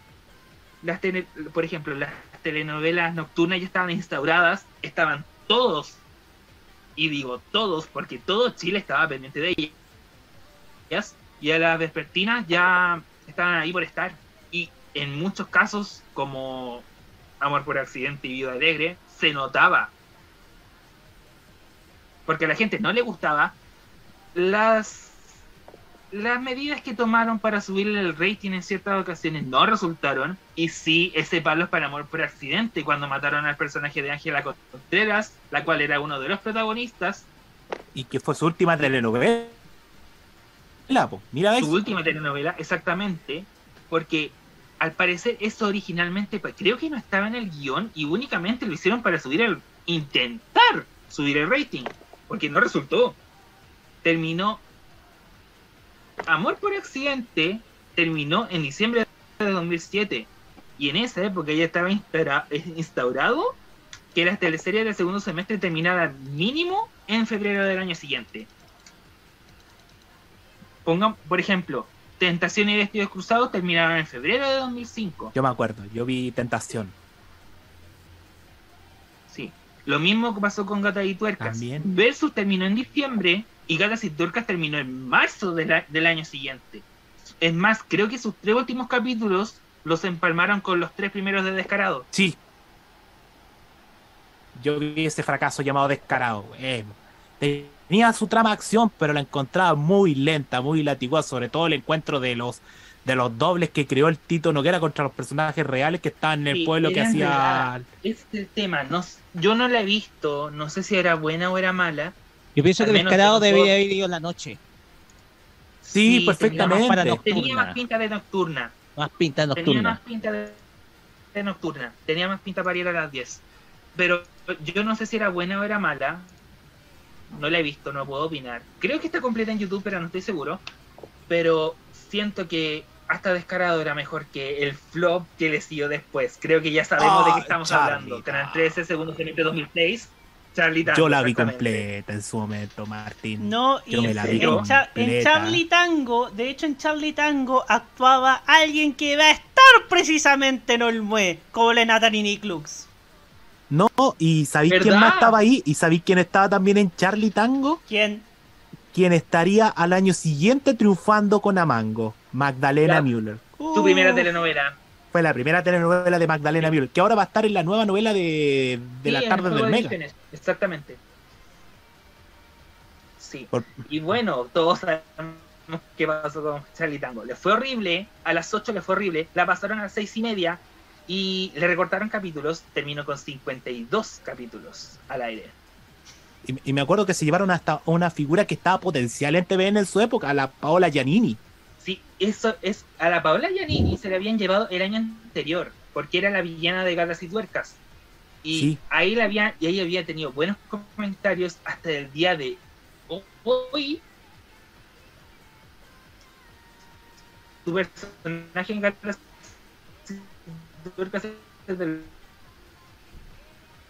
el día de me duele que le hayan dado el protagónico justamente en ese flop. Porque era, ella es buena actriz y merecía, yo encuentro que merecía más. Pero bueno, creo que ahí se están, ahí en esos casos se notó que venía el bajón en parte. O sea, igual, en mi opinión, de lo que yo he podido ver, han salido, salieron buenas teleseries de ahí, por ejemplo, cómplices, ¿cuál más? Papi Ricky, la, Lola, al menos la primera parte. O sea, a mí, yo la vi entera y me gustó entera, pero la primera, los primeros 128 capítulos son los mejores.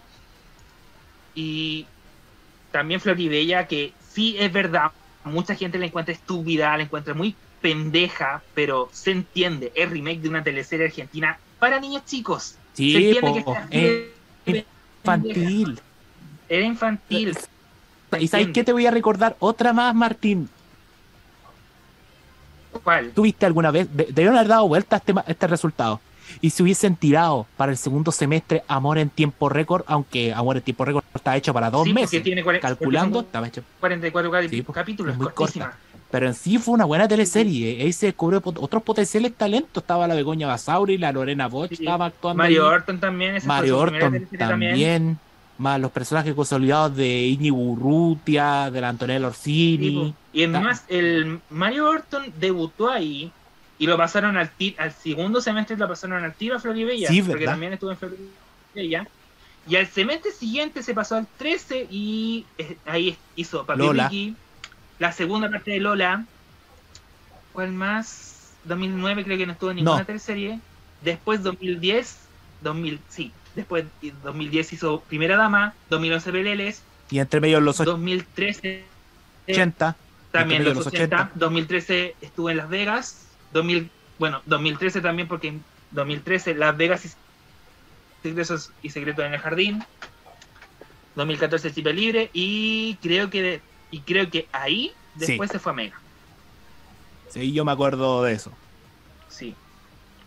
Sí, pero bueno, volviendo al punto, ahí se empezó a notar más el bajón. Y si- igual y salen, después igual salieron algunas cosas buenas, por ejemplo, Hijos del Monte, he escuchado buenos comentarios. Es más, tiene como tres remakes en el, en el extranjero, uno en Telemundo, uno, no me acuerdo si en Portugal o en, o en otro país. Y el más reciente que Se fue este dice que es la última gran teleserie de la tarde de TVN. Es la Sí. última gran, para muchos es la última gran teleserie de la tarde en TVN. Incluyendo el, ca- incluyendo el cambio de actriz de un personaje de, de la Celine Raymond a Sí, Begoña eh, Basauri. la Celine Raymond se tuvo un cuadro de estrés, se, tuvo- se salió de la teleserie y su papel lo tomó la, la Begoña Basauri. Esa Y fue. yo- Hay que recordarte, Martín, que igual antes de Hijos del, digo, antes de Hijos del Monte hubo una teleserie que fue totalmente olvidable, que fue Viuda Alegre. Oh. Ya la nombramos. Pues la nombramos, Nicolás. Y técnicamente Hijos del Monte es la primera teleserie chilena de Exactamente. HD, no se nos olvide. Y, y, la- Se y nota a- el- se y notaba el ¿sabéis qué? Y fue tan bueno el resultado, fue tan bueno que TVN hizo la inversión de su vida en área dramática. Lograste llevar desde Canal 13 a María Elena Suet y a Jorge Y que Zavala. apenas el año pasado había sido el fenómeno Papi Ricky, había sido También. muy, muy. eh, no, es, no es que estamos hablando de una distancia muy larga, fueron un año y medio de, de lo que fue Papi. Ricky a, a lo que fue Hijo del Monte. Y me acuerdo que había mucha expectativa porque fue justo en los días finales en que se acabó El Señor de la Querencia. Fueron justo esos mismos días en donde Canal 13 aprovechó de, de- de transmitir esa, eh, la final del Señor de la Querencia, que fue inolvidable para todos los chilenos. Fue tremendo. Yo creo que ningún chileno no.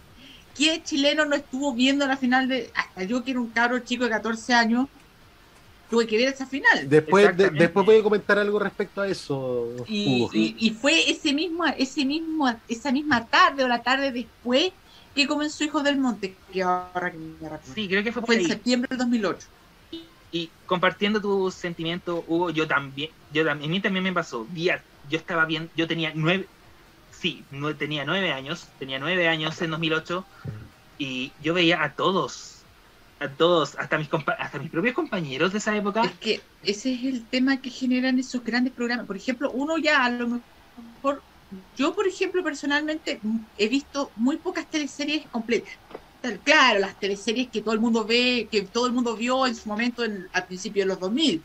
Pero yo tampoco tenía tenía 7, 8 años, así que tampoco estaba pegado a la tele, era, por, era como la obligación de lo que veían los papás. Pero este, ya cuando uno está más adolescente, y esto me pasó con tres teleseries que fueron justamente las tres grandes exitosas de TVN en ese tiempo, que fue Alguien te mira, El Señor de la Querencia y ¿Dónde está Lisa? Como que todo el país, cuando llegó la recta final, comenzó a verla, porque era algo que era tan irresistible para la gente que uno la comenzó a ver, pero Lo que pasa, Hugo, Y- Martín, que ese triple A de teleseries nocturnas de TVN que fue Alguien te mira, el señor de la querencia y ¿Dónde está Lisa? Lograron algo, fueron fenómenos de masas, fueron realmente que yo iba en el colegio, tenía, tenía 11, 12 años, y entre compañeros y profesores comentábamos al día siguiente, o sea, era tal el impacto que provocaban esas teleseries, que independiente a pesar de que eran para adultos, era tema obligado de conversación. O sea, Yo, yo, yo creo que, yo creo que yo creo que podías salir a la, a- a la calle y preguntarle a cualquier persona, oye, ¿viste, viste al final qui- quién crees quién crees que mató a Elisa? No, y no, y yo recuerdo que cuando que me enteré de la del de quién era el captor de Lisa, en el es lo que hay de la radio ADN, po.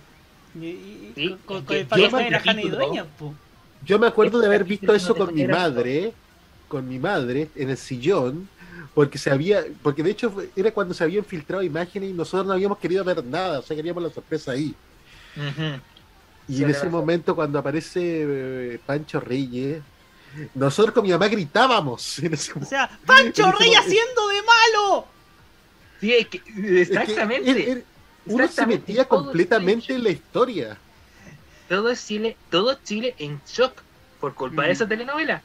Es más, para mí, ¿dónde está Lisa? La, la, yo encuentro que todo Chile empezó a irse a la mierda con ¿Dónde está Lisa? Así como en eh, así la- como everybody losing their shits cuando la Consuelo se pidió a la Juanita con el candelabro. Pero hay Yo, un creo, tema yo muy... creo que el fenómeno fue tanto que no más faltaba que cuando murió Lisa en la clínica, no más faltaba que Oh. declararan duelo, nacional. Sí, eso fue- Ese día Eso- lo venimos, el día siguiente lo venimos estaba Sí, por los o sea, o sea, estábamos todos alegres de que por fin la encontraron y de repente la ma- matan. Es como. Mientras que no sé cuántos capítulos para esta weá.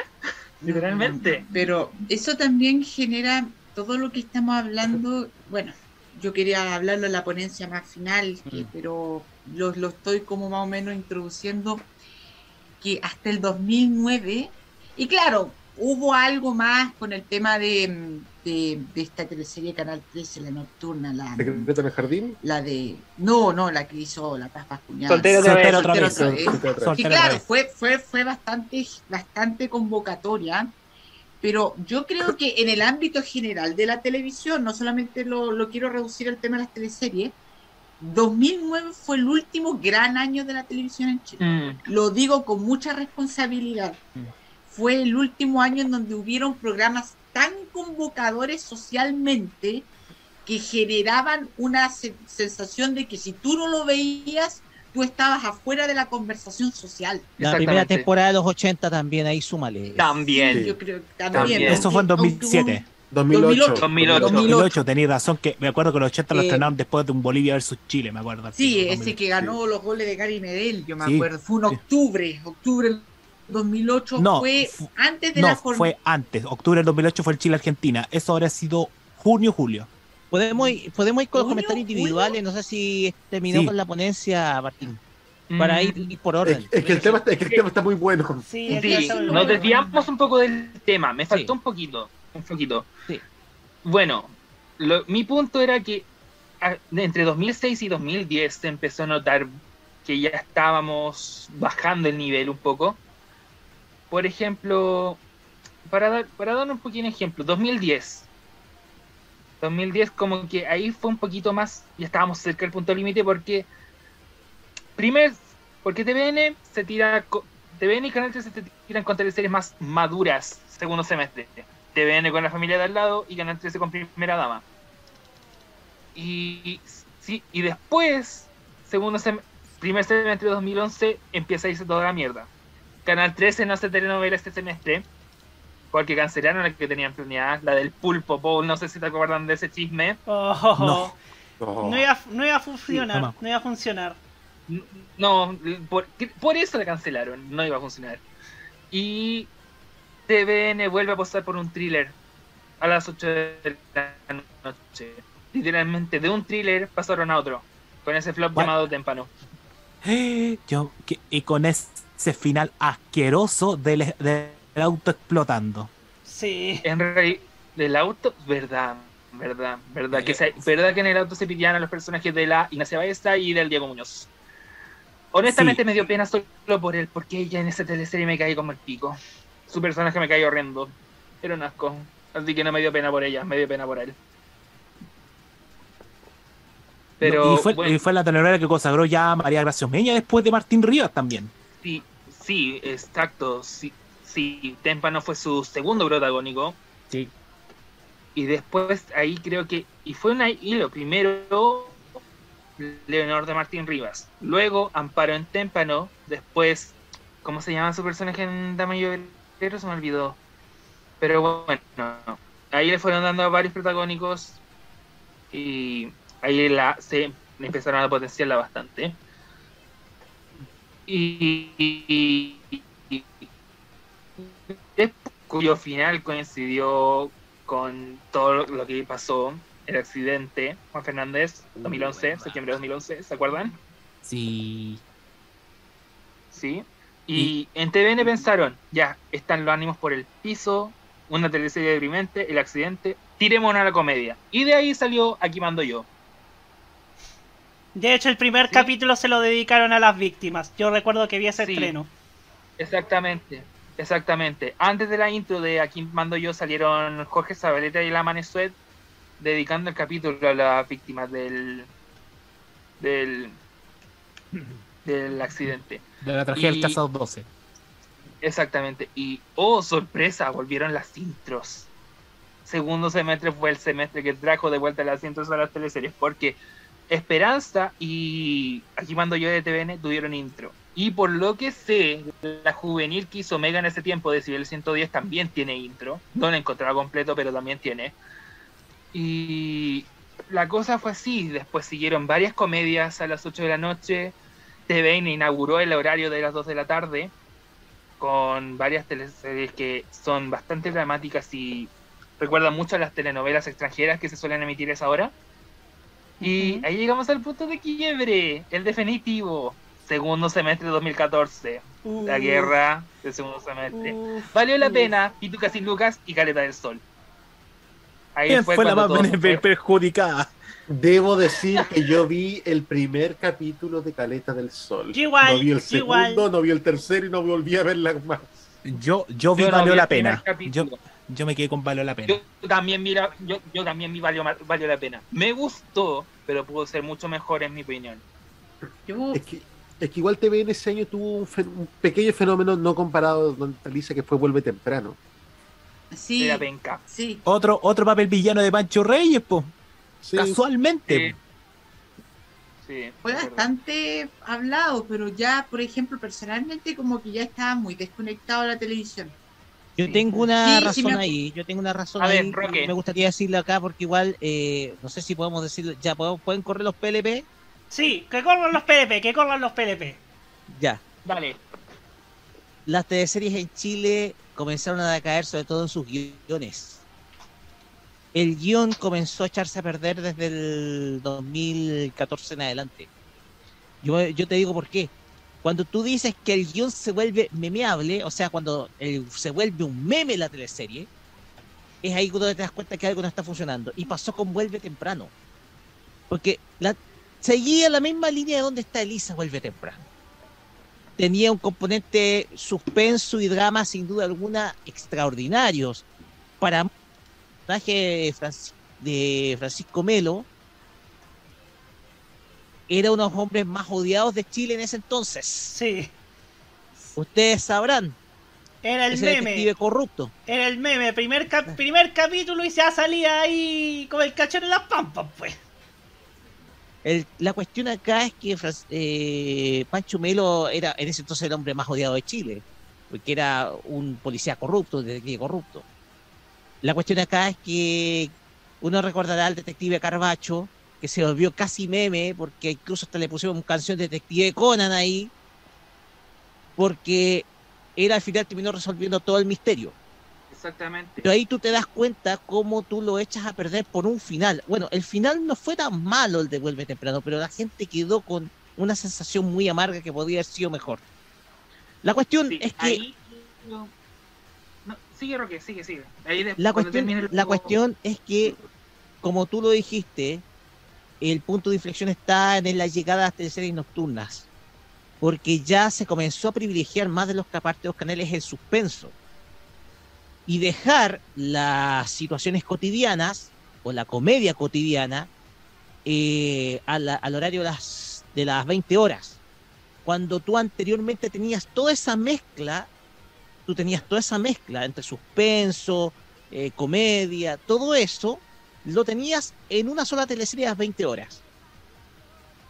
Yo tiendo a pensar de que el drama en Chile intentó abarcar mucho los 2000, al ver el potencial que tenía sobre todo guiones como el que vimos de Amores de Mercado, el cual fue muy exitoso y fue muy exportable. Entonces ahí surgió un boom nuevo en donde ya los canales no creaban uno, sino dos, dos obras dramáticas. Con el objeto no solamente de potenciar el rating, sino de vender los formatos al extranjero. Se intentó abarcar mucho en pocas palabras. Y de ahí tú ves teleseries muy malas como, como la que tú dijiste, eh, Viuda, Viuda Alegre. Alegre. Que para muchos tiene que ser una de las teleseries más malas que ha hecho TVN en su historia. Que sobre todo por el Y papel ridículo que tú- hizo la Claudia Di Girolamo.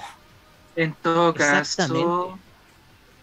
Sí. El la cuestión es que es como que intentaste crear un sucupira, pero en versión. int- la cuestión es que el drama comenzó, eh, comenzó a cambiar en ese sentido 2003, 2004 en adelante, cuando tú dividiste las temáticas en las 20 horas en una temática mucho más familiar y el de las 22, 30, 22, 23 horas en una temática más adulta, penso, más de misterio. Después llega Televisión, no nos olvidemos que también llega como eh, tercer actor Chilevisión al mundo de las teleseries. Anteriormente Mega intentó hacerlo con Montecristo durante los 2000, formato comprado del 2006. de, desde Argentina 2006, exactamente. desde 2006, sí. Pero fue cas- bueno, el vivir vivir con 10 en el caso de Chilevisión llegó al, al año el año siguiente. Ujú.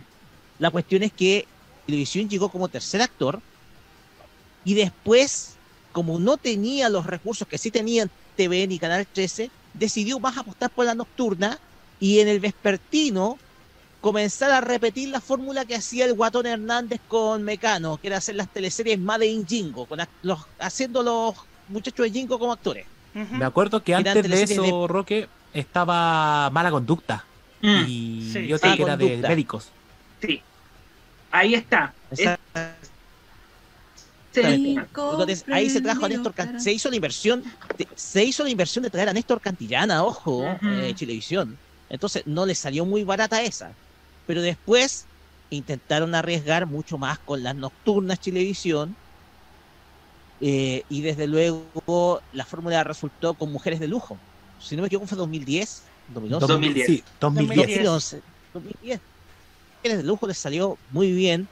Desde luego, obviamente, tuvieron que mover recursos, eso sí, porque ya de esa manera tenía, como no tenían los recursos que tenían las áreas dramáticas de otros canales, tuvieron que moverlo todo a la, nocturna.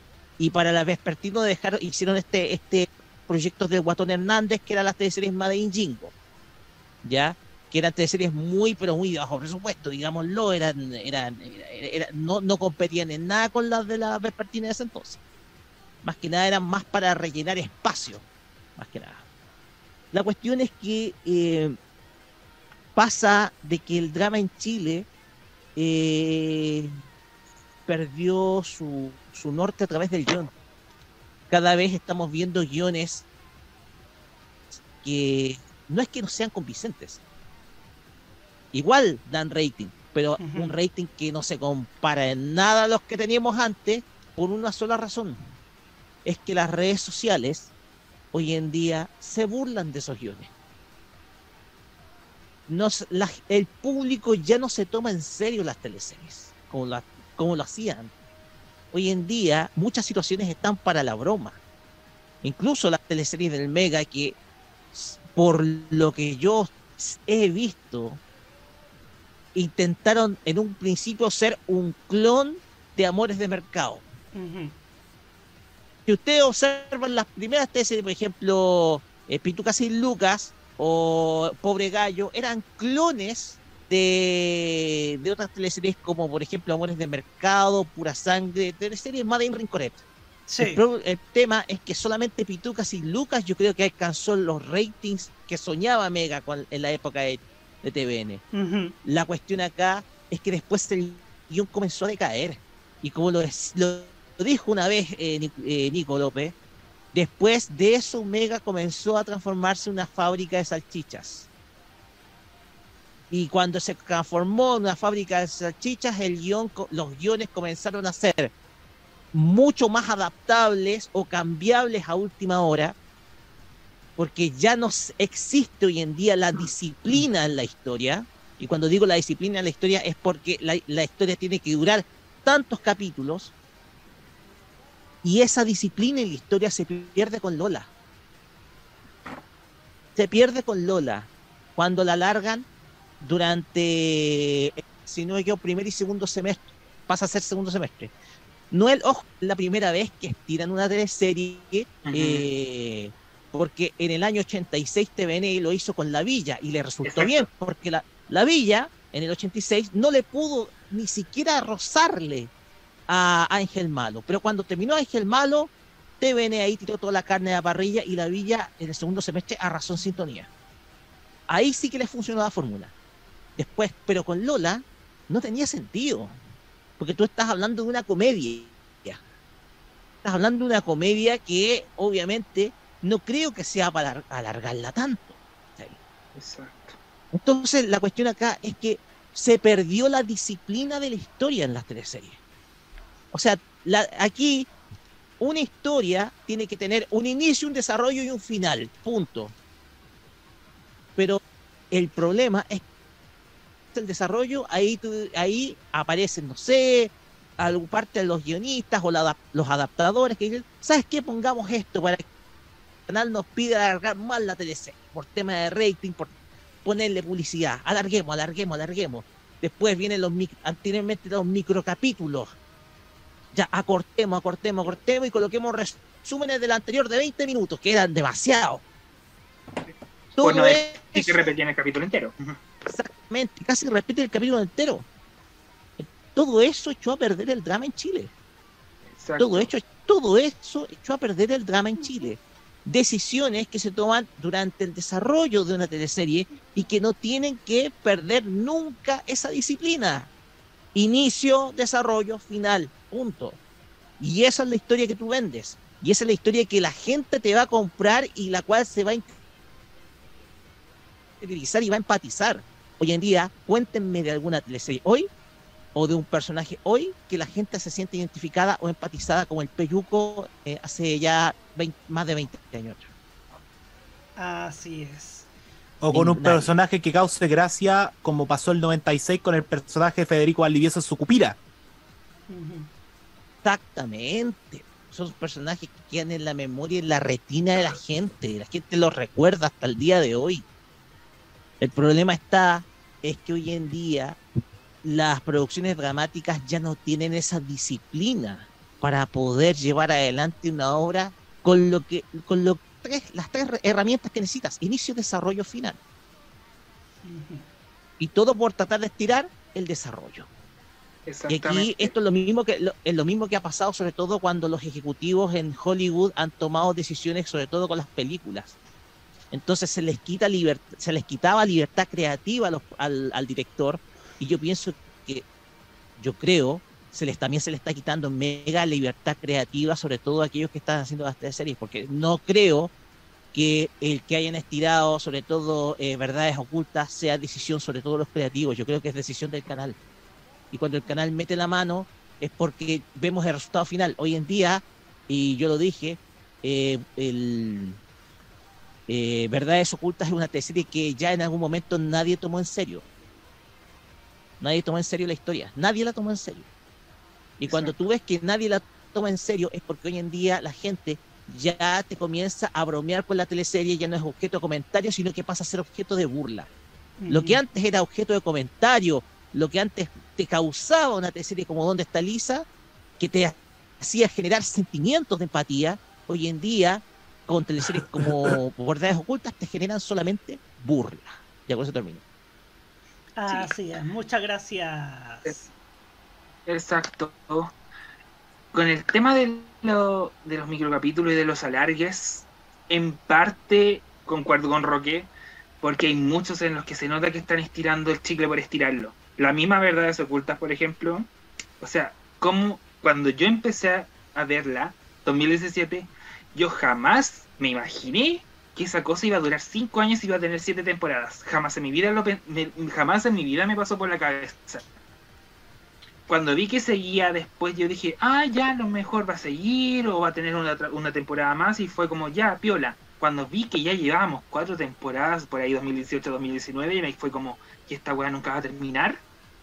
Y estoy seguro que no fui el único que pensó lo mismo. Acá nos decía de. Sí. No, dale, dale, dale. Sí, acá nos decía. Antes de seguir con contigo, Martín, y acá con, con el resto de los PLPs, que Mauro Teite nos dice algo que es muy cierto. No sé si les pasa a ustedes también. No sé si te pasa a ti, Martín, también. Que estas teleseries son como. A ver. Ves el primer y último capítulo de la teleserie y con eso basta y sobra. A mí me pasa exactamente, porque por ejemplo yo llego siempre para el primer capítulo y después me olvido de ello hasta el último capítulo. Me pasa con las últimas novelas del Mega, a excepción de Edificio Corona. Suele pasar, sí. A mí me pasó, me ha pasado con varias. Y tam, y me pasó lo mismo que a ti, Roberto. Con Edificio Corona no me pasó porque me gustó en serio. Eh, dentro de todo, todo era buena, era entretenida y veníamos saliendo de una pandemia. Era la primera teleserie que se hacía después de una pandemia, así que uno quería verlo y el hecho de que estuviera basada en la pandemia también hacía que uno se identificara en cierta parte. ¿Y para qué estamos con cosas? Todos amamos la pareja de Maca con Rubí. Yo lloré cuando tuvieron que me quería morir. Pero fue muy li- fue- era una teleserie entretenida. Pero aquí voy a dar una opinión que mucha gente que por la que mucha gente me ha querido matar. El personaje de la Magdalena Miller en Edificio Corona me cae horrible. La, la detesté toda, casi toda la teleserie. De verdad. Es uno de los personajes más insufribles que he visto en una telenovela. Y bueno, todas la aman en TikTok, todas la mama, amaban y le tiraban mierda a Catalina, el personaje de Paula Lucinger. Y bueno, ok, sí, Catalina también tenía sus cosas medias tóxicas, toda la cuestión. Pero no podía atacarla solo a ella cuando la Esmeralda hacía las mismas weas o peores. Lo siento, me explayé, tenía que sacarlo. Está volviendo- bien. Está bien, está bien, sí, esta es una... porque, de verdad, a mí al principio el personaje me caía bien, pero después se ponía tan, pero tan arrastrado por el personaje de Pedro Campos que me empezó a hartar. Pero bueno, volviendo al punto. Como dijo Roque, muchas veces los guiones terminaban siendo alargados y adaptados de manera que no quedaba nada del producto inicial. Por ejemplo, tenemos la misma verdades ocultas, la segunda parte de Lola, y también quería incluir a Tranquilo Papá, esa teleserie flop que hizo Mega en 2017.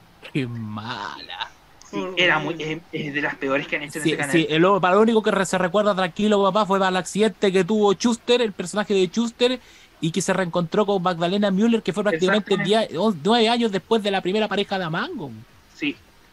Y por lo que pude saber, a esa, esa telenovela en sí, al principio era comedia, ¿ok? Sí. Pero como no le estaba yendo tan bien como a otras, las anteriores telenovelas, creo que a la mitad de, a mitad de novela, como que reestructuraron todo, sacaron a, a la mitad de los personajes originales, metieron más pers- otros personajes y la tiraron un poquito más al drama. Por ejemplo, el, el accidente del personaje de Augusto Schuster también. La historia donde el personaje de la Ingrid Cruz quería adoptar a una niña y esta venía de un ambiente medio peligroso porque la mamá tenía, este, era media transfugada. Así que le metieron bastante drama ahí. Y para intentar arreglar la cosa. Pero yo no, no sé si resultó, porque sí, lideraban por sobre las dos telenovelas que hizo T- TVN en ese tiempo, La Colombiana y Buena Profe, que si bien no eran tampoco la gran cosa, me gustaban mucho más que Tranquilo Papá. Pero se- creo que se entiende lo que estoy diciendo. En ciertas partes los guion, los encargados de la dramática pedían que hicieran cambios como el- a, a la carrera. Por ejemplo, alargues, cambios en la trama. Y eso hacía que uno, per- uno como que no entendiera qué estaban haciendo. Como que solo, como dije, solo estiraban el ciclo por estirar. Y eso fue haciendo que todo decayera. Bueno, en teleseries más desechables. Ocurrieron tragedias como el fin de la dramática de TVN. Todavía me duele. que el hecho de que Canal 13 se tirara, se externalizara y que tengan una telenovela guardada, grabada desde el año pasado y todavía no la estrenan. Horrible. ¿Cuál es?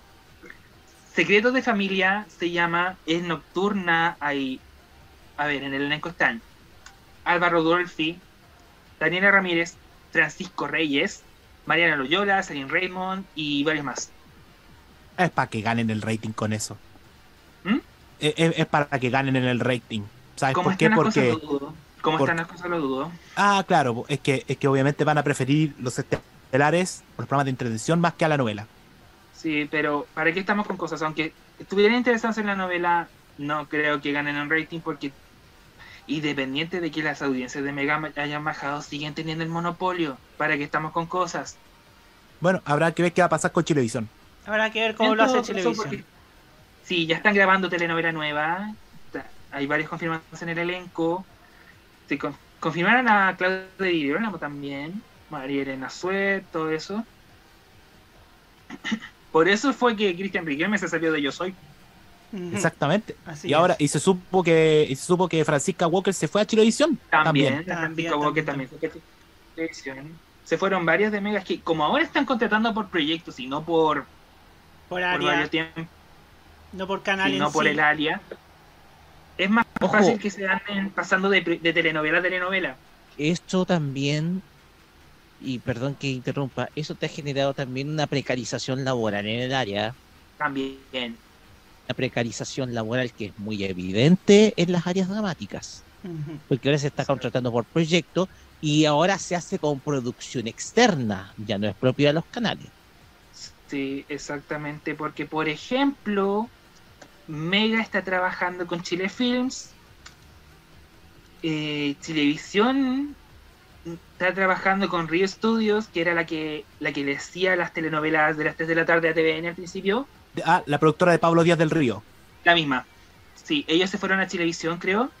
Y también está Massac, que originalmente era AG Producciones, la productora de Pablo Ávila, que e- ellos también están trabajando con, con Mega. Ellos se están encargando de Hijos del, del Desierto. Mientras que Chile Film se encargó de Hasta Encontrarte y La Ley de Baltasar. Ajá.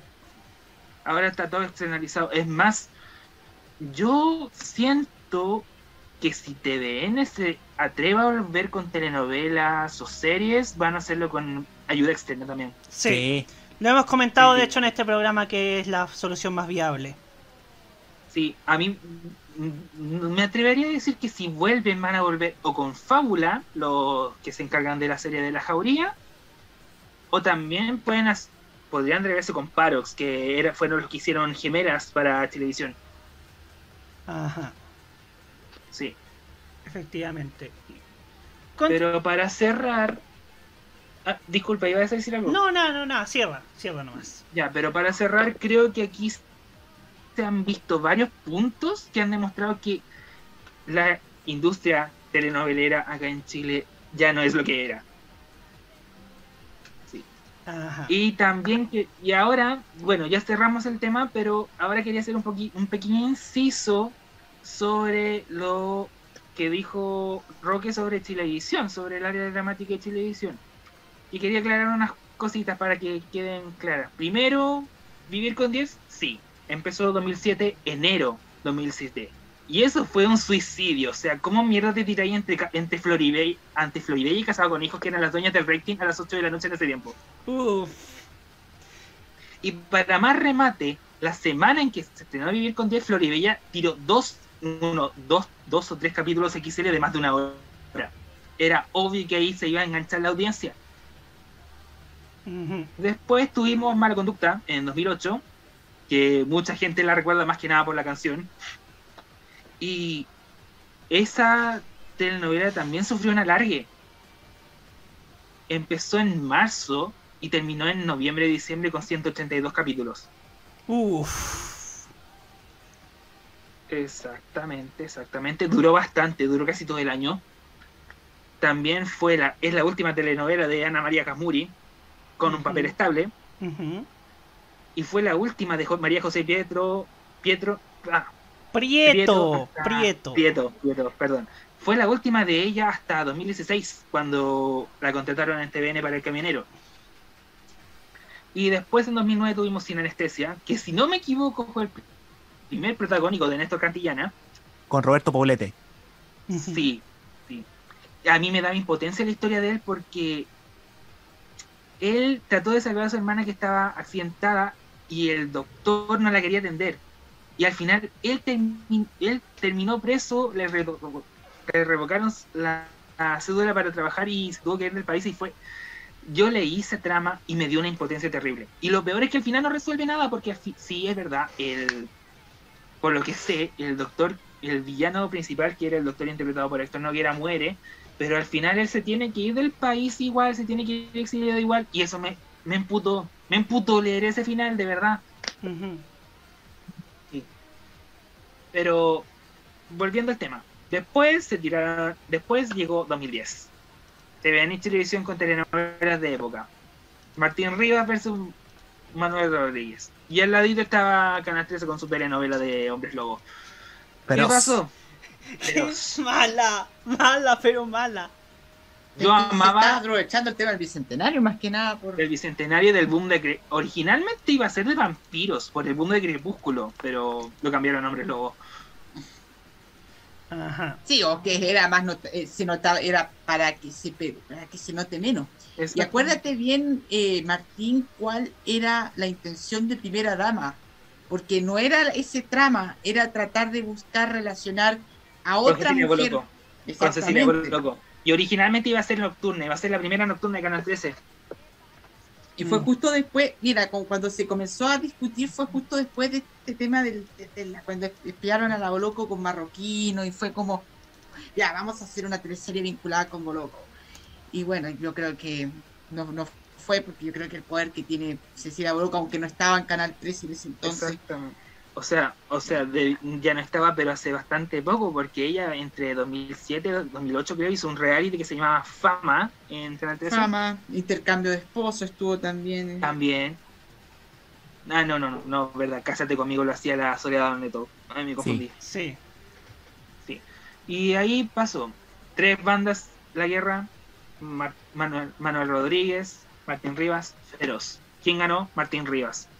Pero mucha gente dice que Manuel Rodríguez era mucho mejor telenovela. Es que por calidad técnica, yo vi Manuel Rodríguez y no era mala, fíjate. Eh, y, por primera vez yo creo que. y creo que ¿Sabes cuál es el problema? Y Yo siento que a Manuel Rodríguez, no sé si estarán de acuerdo conmigo. Pero yo siento que al personaje de Manuel Rodríguez lo manosea mucho con los galancetes. Pasó en Héroes cuando le ponen a Benjamín Vicuña de que qué clase de revolucionario ABC1 es este para emular a este hombre rebelde contra la monarquía española y rebelde contra Higgins y a la logia lautarina. Y después ponen a Ricardo Fernández que se lo llevan de, tele- de televisión nacional para hacer este papel. Entonces, eh, muy débil. Lo que sí destaco de Manuel Rodríguez fue el personaje de Alfredo Castro emulando a Casimiro Marcó del Marco Ponte. del Pont. Ajá. Exactamente. Con el Sí. negro y con todo ese. Sí, sí, sí. Sí, Sí. mucho. Y en la noche tuvimos la guerra entre TVN y Televisión, quienes debutaban en el horario con su primera telenovela nocturna Mujeres de Lujo. Es muy buena, lo digo al tiro. Me enamoré era de Fernando Rejol en esa novela. Sí, se veía, hermosa. Tenía una historia muy dramática. eh, es que de ese lujo. era el tema de Mujeres de Lujo. Era como una mezcla entre la chanería del televisión de ese tiempo Sí. con un melodrama clásico. Es verdad, es Es cierto. que co- era, es como, a ver, alguien, una vez hablé de una película fracasada de Carolco Pictures llamada Showgirls. El Mm. tema es que eh, De Verhoeven. también Striptease también de, de Demi Moore. Demi Un Moore. poco Eso tiene de ese los contenido, eh, eh, Mujeres de Lujo, pero ¿sabes qué? Fue tan bien adaptada a Mujeres de Lujo que en pasaje uno puede decir, ah, no, esto es una teleserie calentona, no, pero también es una teleserie dramática, porque. Fernando Rejola, el personaje Fernando Rejola tenía una historia sobre todo con su hija y, Sí, y, te hacía empatizar precisamente con, con el personaje, entonces por eso tuvo éxito Mujeres de Lujo, todas, porque una todas tenían su historia más o menos dramática. Si no, Mira. si quitábamos el tema de que eran prostitutas, perfectamente pasaba por un melodrama clásico. Mm. Hugo, Sí, y no, y esa teleserie dio mucho que hablar, no fue como las de TVN, pero sí dio mucho que hablar, tuvo muy bueno, y además porque coincidió, porque lo combinaron otra vez asociar programación caliente, si se puede decir, no caliente eh, en los formatos, sino programas muy vistos, que era talento chileno y fiebre de baile, era justo también en esa época, entonces creo que iban después de, de Mujeres de Lujo, Exacto, eh, Talento Chileno y Fiebre de Baile, que fueron, en esas temporadas fueron muy vistas, yo me acuerdo. Especialmente Talento Fin- Chileno el 2010. Ajá. Fue el año de televisión el 2010. Sí. Sí, le fue bien, pero a costa de qué.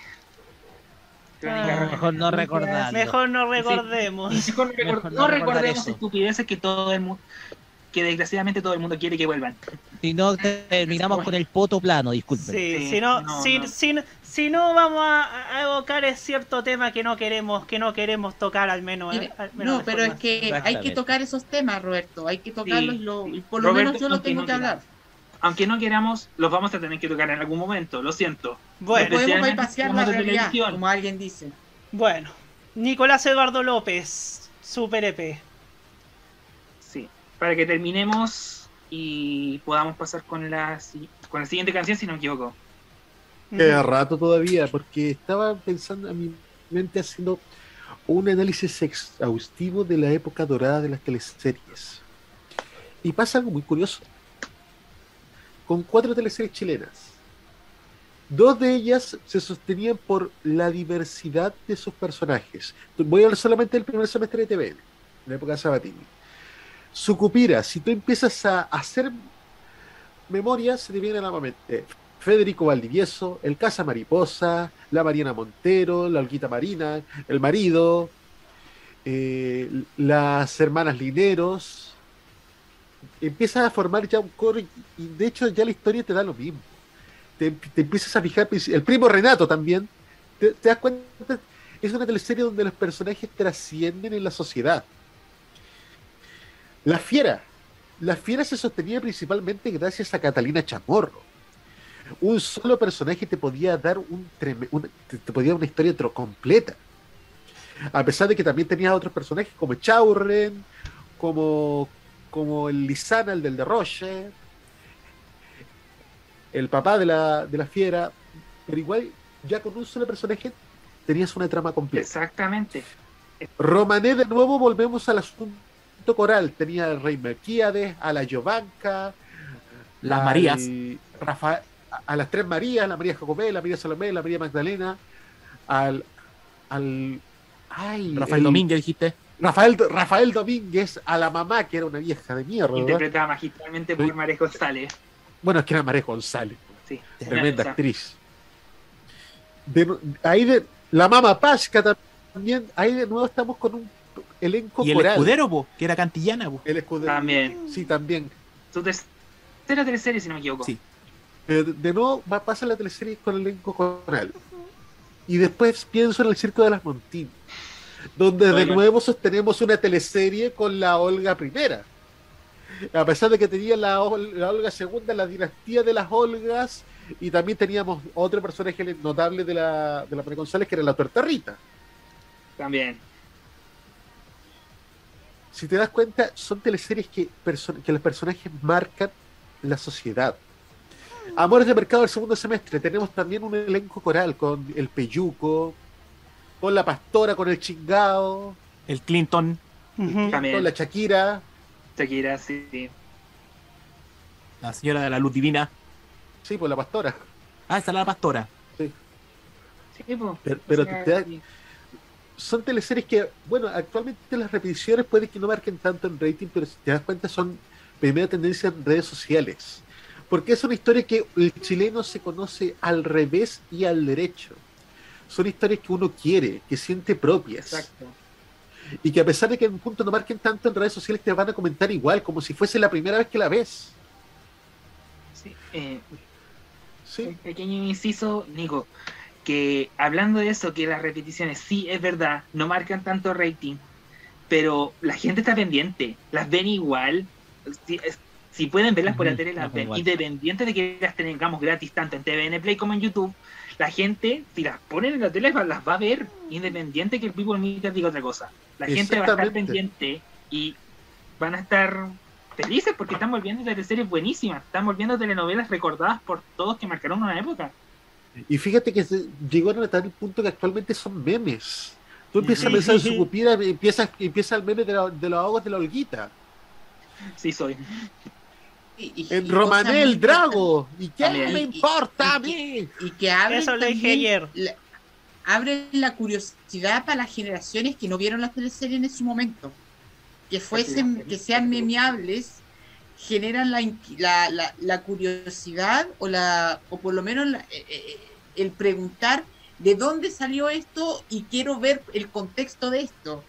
Entonces, claro, esto no solamente se limita a la gente que lo vio in situ o vio en vivo estos programas, sino también de generaciones más, más contemporáneas que no tienen tampoco el mismo compromiso y el mismo cariño con la televisión como formato, pero que a través de otros formatos comienzan a ver, oye, esto quiero conocerlo porque a lo mejor porque es lo que yo vi cuando lo que vieron mis papás, lo que vieron mis hermanos mayores, pero también porque es lo que está de moda, lo que aparece como meme y lo quiero conocer y le engancha. y yo creo que eso también es un valor muy importante. Después pasamos a una época donde el 13 desaparece, pero vuelve a aparecer con otro fenómeno social que fue Machos. También. Macho fue un verdadero fenómeno de audiencia, un fenómeno sociológico tremendo, y empezó también a escarbar en asuntos que la verdad era poco se hablaba en teleseries como el machismo de el machismo, la homosexualidad, temas que no habían sido tocados de manera seria y que de a poco empiezan a ser tocados de manera tímida en una sociedad que muy conservadora, por, en- mucho más que ahora en realidad. Y bueno, después viene Cómplices, que también empieza a tocar temas como la avaricia, el, el tema de las relaciones también. Eh, Nico, que un inciso, cua- cuando hablaste de machos, yo me acordé al tiro que ese semestre, primer semestre de 2003, fue algo impresionante porque si bien Machos ganó por- con mucha soltura, luego de, luego de un mes, porque Puerta Adentro empezó ganando, al final las dos novelas terminaron marcando más de 30 puntos. Que las dos teleseries marquen de 30 puntos hacia arriba. Ahora, ahora no vemos eso. Es que No, ¿sabes lo que pasa? Que todavía teníamos unos guiones que eran bastante buenos. No, y además Lo- los marca- capos fue una caída fea para TVN, pero de, al- de alguna manera el có- cómplice, digamos que empezó a tirar to- toda la carne en la parrilla de nuevo. Y además de marca en parte el poder convoca bueno, el poder convocatorio que aún tenía la televisión chilena en el 2002, 2003, que era Ajá. gigantesca. Eh, Yo creo que parte de, bueno, yo ya voy a hablar en el PLP, así que me guardo las palabras para, para ese momento. Pasa también de que, eh, por lo mismo también, cuando empiezan a trabajar en lo que es las nocturnas, primero empiezan con historias que, que revolucionan el ambiente porque eran historias muy hormonales. Ídolos, por Donde la- ejemplo. ídolos y los 30 eran totalmente hormonales. Los 30 empezaba con una escena de sexo entre Alejandra Fosalva y Pancho Melo. Con eso te lo digo todo. Es que, mira, ¿sabes qué es lo peor? Quizás, sea- quizás sea muy precoz lo que voy a decir, pero yo me vi los 30 completa. Eso explica muchas cosas, chicos. Eso explica muchas cosas. Es una buena telenovela. Es que, teleserie- eh, es que las teleseries buenas y no tan solo ha- ha- habla el tema de, del sexo, de la promiscuidad, en parte también por el personaje de, Pa- de Pancho Melo, Sí, sino también de problemas, con, problemas como, la, rela- como el desgaste de las relaciones de pareja, el, el abuso del alcohol, la homosexualidad de nuevo sale a, a tapete, la infidelidad también, los quiebres matrimoniales, son muchos temas, incluso la, incluso la cuestión de los niños apa- aparece en los 30. Ajá. De manera que empieza a tocar temas que empieza a tocar temas, digamos, fibras bastante delicadas en, una, en un ambiente que incluso podía ser distendido. Sí. Luego ya luego pasamos de las teleseries de cama a los thrillers policiales que ya nombramos que fueron estos fenómenos totales que fueron Donde está Lisa, Alguien te mira, el Señor de la Querencia. Que aquí fueron fenómenos donde Chile entero se metió porque era tú podías preguntar al vecino qué es lo que estaba pasando. Pa- pasamos de un psicópata interpretado por Álvaro Rudolfi a, a un patrón de fondo que no tenía piedad ni siquiera con su esposa, con sus hijos, hasta este hasta este hasta el, hasta el tema del rapto y después de- la muerte de Lisa, que fue un momento, la verdad, terrible para el país. Sin olvidar el incesto, Sí. porque Isa con su tío Verdad, tenían algo. totalmente, Sí, totalmente. sí. Pues bien. Pues bien, seguimos con nuestra. Eh, eh, me queda lo último. Ah, ya. Cuando, Ok. Mega se, cuando Mega se mete, la verdad es lo que, lo que veo es que tiene intenta hacer el, el remake de Pobre Rico. Le funciona, hace el segundo remake de Pobre Rico. Le funciona, hace el segundo remake de Pobre Rico. El, digo, el tercer remake de Pobre Rico. Le funciona, hace el cuarto remake de Pobre Rico. Le funciona, hace el quinto remake de Pobre Rico. Le funciona, hace el sexto remake de Pobre Rico. Le funciona, hace el séptimo remake de Pobre Rico. Le funciona, hace un remake nocturno de Pobre Rico. Le funciona, hace un remake en la tarde de Pobre Rico. Y llegamos a un momento donde las teleseries son pobre se enamora de rico todo y tiene a la familia en contra. Ahora estamos viendo algo más o menos distinto con la ley de Baltasar o con cosas como el edificio Corona, pero es que es difícil salir de, un, de una fábrica, digamos que las teleseries de Mega son ahora telenovelas retail, porque las encuentras que son de- todas demasiado parejas iguales Sí. y sobre todo considerando que ya no tienen competencia, que son que actualmente Mega es el virtual monopolio de la ficción, no tienen un competidor con quien, digamos, tratar de subir el listón de calidad. Ahí sí termino mi reflexión. Ajá. Jaime Betanzo, su turno. Gracias, Roberto. Yo voy a definir con una palabra que es una canción que hoy día está de moda en los rankings musicales y que define al mundo de las telenovelas en Chile. Creo que Martín la puede saber muy bien porque es de una cantante colombiana. La palabra se llama monotonía. Oh. Aguante Caliuchis. Ah, no, es tele- esa es telepatía, perdón. ¿Qué? Perdón. Esa es telepatía, esta es monotonía, Ah, por la claro. canción que inspiró el fin de relación Carlos. con Piqué. Ajá. Oh. Ese es el gran problema y todos nosotros, faltando la, de, la palabra de Hugo, podemos definir esto a la fábrica de las telenovelas chilenas. Monótonas en sus guiones, que estiran demasiado el chicle, mega monopolizando la red dramática y para variar externalizando todo con su método con Chile Films y con AG Producciones. A diferencia de Chilevisión que va a trabajar con Desde Río y su momento lo hizo Chilevisión con Parox para gemelas. Eh, Fábula viene de un éxito, está viene de un éxito y de una labor enorme como lo es eh, Ardiente Paciencia, que es la novela de Skármeta sobre el cartero Neruda, con Vivian Dietz y con Andrew Baxter. Pero creo que las novelas chilenas están viviendo un gran desgaste porque ya no están los mismos guionistas. Si se fueron del país el Chascas Valenzuela y Pablo Yáñez por mejor opción de vida. Incluso el Chascas Valenzuela, ¿ustedes sabían que en Estados Unidos acaba de lanzar una nueva serie de Netflix? Sí. ¿Saben cómo, se- ¿Tú sabes cómo se llama? Donde hubo fuego. Ay, Y ahí actúa. Sí. Y ahí Martín debe conocer estos dos actores talentosísimos mexicanos. Y Tati Cantoral, la ¿Y hija. Eduardo Capetillo? Y Eduardo Capetillo, ex integrante de Timbiriche, que partió su carrera en Timbiriche. Y mira, y mira qué casualidad, Martín. ¿Sabes cuál estoy viendo ahora de Eduardo Capetillo? ¿Cuál? Alcanzar una estrella 1. Estrella. La 1, sí. Que eh, Porque es que la era la dos- serie más hermosa con Mariana Garza. Oye, me encanta ella, la Mariana Garza. Sí. No, es un amor.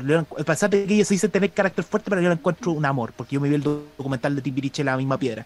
Pero volviendo al tema, cuando ellos se van, el Chascas y Yáñez, ya quedan guiones totalmente vacíos. Exacto. Y tal como lo dijo Nicolás, se repiten monótonamente todos los guiones de la familia de clase, de la familia de clase media subiendo a la clase alta y de la clase alta a la clase media, que es el efecto pobre rico. Bueno, que el efecto pobre rico se trata de hijos cambiados, sobre todo con el famoso episodio de los hijos cambiados del hospital de Talca. Eh, Entonces, acá va a la mano de que se está desgastando todo y mega monopoliza todo porque está la mano de Kena Rencoret. Como hablamos siempre de la mano de la mano invisible del mercado, yo hablo de la mano invisible de Kena Rencoret en Mega. De la mano de los ejecutivos, su momento con Pato, con Pato Hernández. Cap- capta todos los actores que te- estaban en Televisión Nacional, que estaban en Canal 13, algunos que estaban retirados incluso los sacaron del retiro para llevárselos a Mega, como Cático Valesco, que años no actuaba en una novela, de 2013. Que 2013 y que la vuelven a traer años después es un paso es algo considerable entonces son muchas cosas que han afectado a la industria y que hoy día por ejemplo hoy día me pasa que me encanta ver las clásicas de TVN no me gusta ver las modernas yo la última novela que vi pero de TVN de este tiempo fue Matriarca y solo lo vi por un motivo que se llamaba Denise Rosenthal porque la historia no era interesante. Y lo tengo que confesar tengo que ser bastante sincero. Yo también. Porque yo de los 90 me encantaban. me enc- yo soy de los 90 de ver Jaque Mate, Ámame, Rojo y Miel, Rompe Corazón. Yo, a mí no me gustó tanto Estúpido Cupillo y Juegos de Fuego. Me vi Locapiel, me vi Sucupira, me vi Oro Verde y hasta ahí. Bueno, en parte también las de la novela del 2000, Romanesi, con las Montini, Pampa Ilusión. Entonces, eh, a mí me pasa que siempre pareciera que el pasado fue lo mejor. y Canal 13 tampoco, tampoco, también está de mano atadas Canal 13 porque no puede emitir, no puede subir por internet sus novelas, llámese las novelas de Moya Grau, porque los guiones de Moya Grau son de Televisa. Lo mismo pasó con el famoso conflicto de hace 15 años atrás entre UCB y la familia de Sergio Danovich cuando UCB iba a emitir los títeres y tampoco títeres. se pudo hacer por ese gran conflicto. Y lo mismo pasó cuando la tercera tiró los DVDs de la madrastra. También se llevó un conflicto enorme por parte de Televisa, de la familia Azcárraga, por eh, vender algo que, está, que pertenecía originalmente ya a ellos. Y para qué decirte, los remakes de Televisa también son malos. Por ejemplo, por ejemplo, ¿tú, Martín, viste Quinceañera con Adela Noriega y Talía? No. Yo sí. Y viste. Y, Yo sí. ya. Y tú Yo sí. viste Primer Amor a mil por las dos hora. ese entonces. Hermosa las Mira, la, la vi a medias 2012-2013 cuando la dieron en MTV. Ya, son la misma historia. Sí, sí, sí. Y, Son y la por mi- la misma época, Televisa salió con Nickelodeon, hicieron otro remake. ¿Cuál? Porque primero está la original, quinceañera, después viene Sí. Primer Amor a mil por hora, y después en 2012 viene Miss 15, que le hicieron entre, que fue una coproducción entre Televisa, Nickelodeon y RC RCN Televisión. Sí, pero siempre yo, si pongo- me pongo a examinar, yo me quedo con la original, yo me quedo con Quinceañera porque el trabajo actoral de Adela Noriega, que se retiró por culpa de la presión del periodismo de farándula, además de Talía, que en ese momento ya recién había ingresado a Tibiriche y que ya empezaba a generarse la famosa guerra con Paulina Rubio, Ah, hicieron un trabajo notable que además no solamente se destacan a ellas, se destaca, por ejemplo, a Sebastián Ligarde como el, el malvado, como el personaje este malvado. Eh, también eh, Armando Araiza, Armando que en. Chile se hizo, que se hizo conocido acá en Chile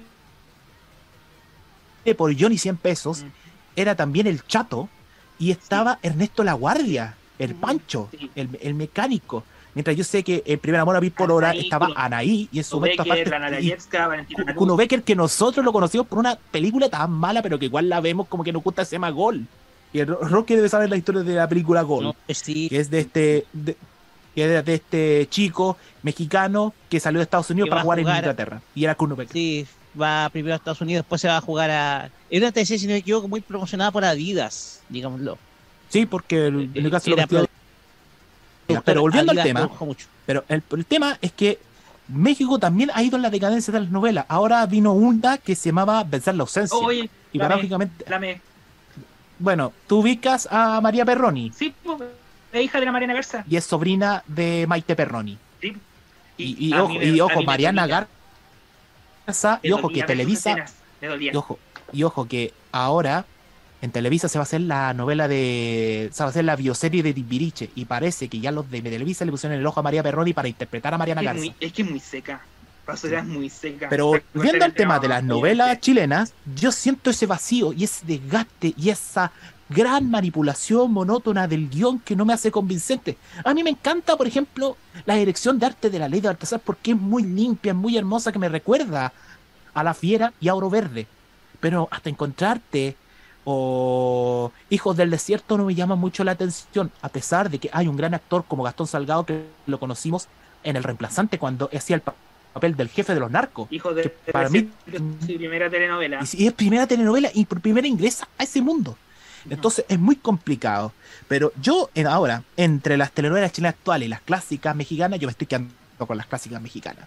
Por eso yo te digo, ahora yo estoy viendo Quinceañera con Adela Noriega Italia y me estoy viendo Alcanzar una estrella 1 y ojalá que los de telenovelas atinen el próximo tiempo a subir el Alcanzar una estrella 2 porque en el Alcanzar una estrella 2 no solamente estaban Capetillo y María Garza, estaba Ricky Martin, estaba Angélica Rivera, ex esposa de Peña Nieto, esta- estaban los ex Timbiriches, Sasha Sokol, Eric Rubin, Vivi Gaitán y Pedro Fernández. Cuando por- en vez de Pedro Fernández, de ver, en vez de verlo como ranchero, como en Hasta que el dinero lo separe, estaba de hecho un joven. un joven moderno y rockero, que era muy diferente. Ajá. Pero eso es el Y punto de vista que yo- yo. Yo me acordé del derecho de no- nacer en Mega, cuando Ajá. Megavisión la dio en, los- en las tardes, y creo que fue la primera vez que se vio el opening original, porque cuando la dieron en Canal 11 en su momento no, no daba, no dio el opening original de Derecho a Nacer, y, y era una teleserie muy mar- era maravillosa. Sí, ¿Quién efectivamente. actúa en el Derecho a Nacer? las del pasado de Televisa. Ajá. ¿Se acuerdan quién actúa en el Derecho a Nacer? Porque me suena Verónica familiar. Castro.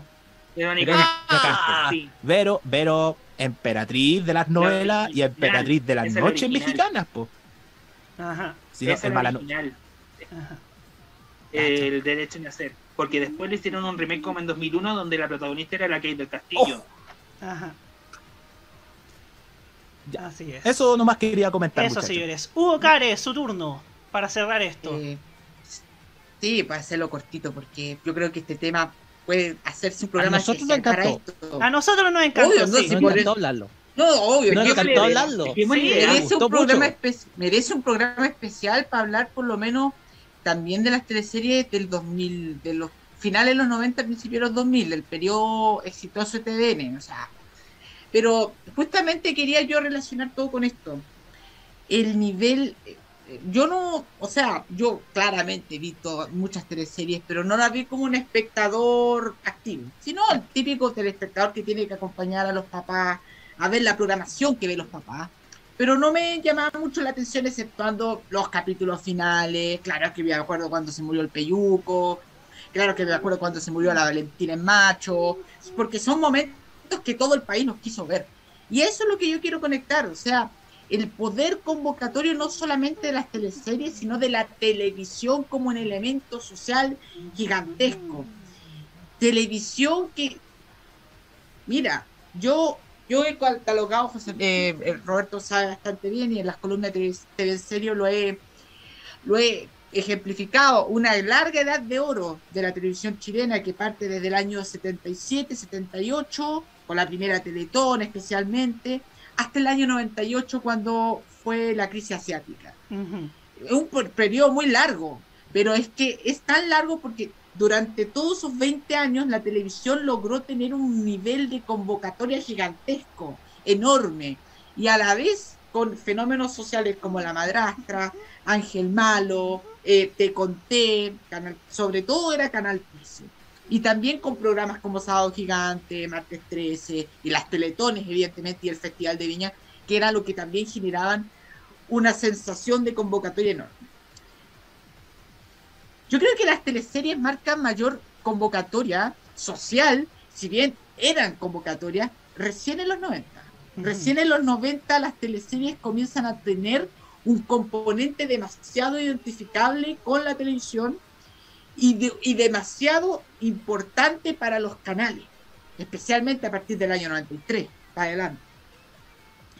Y se notó mucho, se notó mucho, porque fue, era el gran motor de la televisión chilena, las teleseries, se trasladó de la entretención, que eran los estelares y los programas de concurso, al áreas dramáticas, ese motor fundamental, sin tampoco desmerecer a las áreas de entretención, que siguieron muy fuertes, pero las áreas dramáticas tuvieron ese poder de convocar mucha gente, de marcar una pauta social gigantesca, y que no terminó en el año 98, porque yo creo que la edad de oro viene inmediatamente una edad de plata, que claro, comenzó a aparecer el componente del cable, especialmente en la, en la televisión de infantil, en la televisión deportiva, en la transmisión de eventos deportivos importantes, especialmente el fútbol chileno, pero aún per- no perdía la capacidad de convocar a grandes mayorías.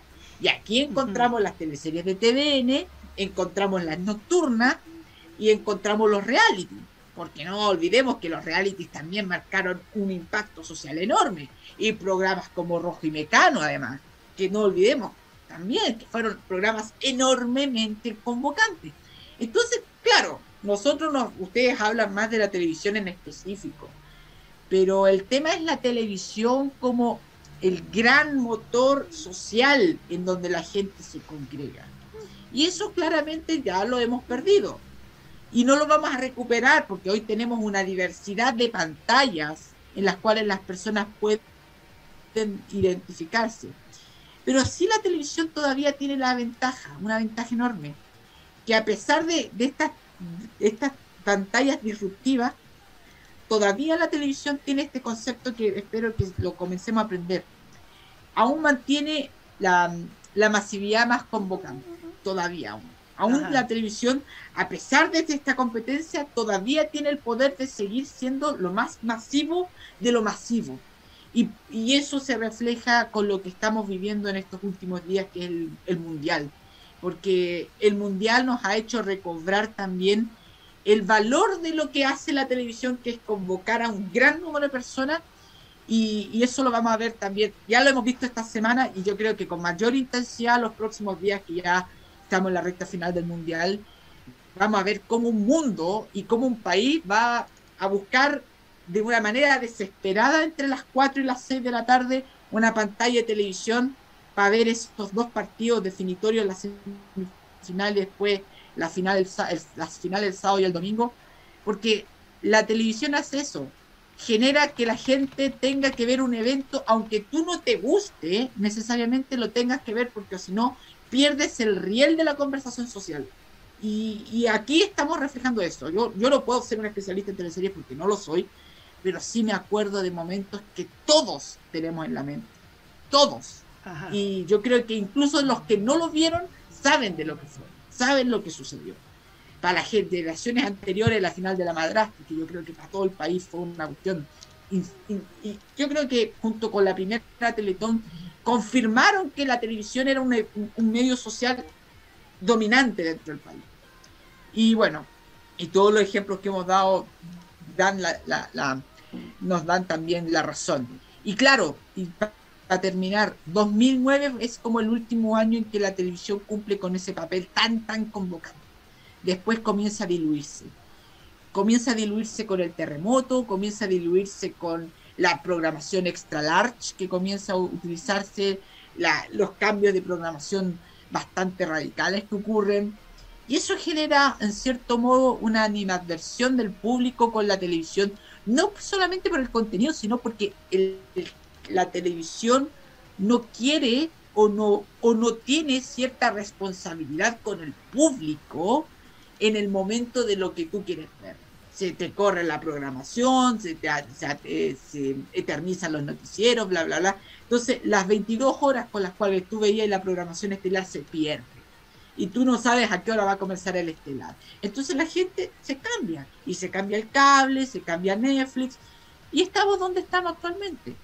Entonces son también decisiones erradas de la televisión, no solamente en el contenido, no solamente en los guiones, sino también en cómo se programó la televisión chilena a partir del 2010 en adelante, lo que generó la crisis de fidelidad, porque eso es también importante la palabra fidelidad, porque el público chileno era muy fiel a su televisión, muy, muy, muy fiel, y hizo que un mercado chico fuese bastante potente internacionalmente, porque otros países con un tamaño bastante similar y mayor, como te digo, Ecuador o Perú, se basa mucho más de contenido extranjero que contenido nacional. Y en Chile, a pesar de ser 15 millones de personas, teníamos el 70% de la programación en con- contenido nacional. Y eso también refleja mucho. Ajá.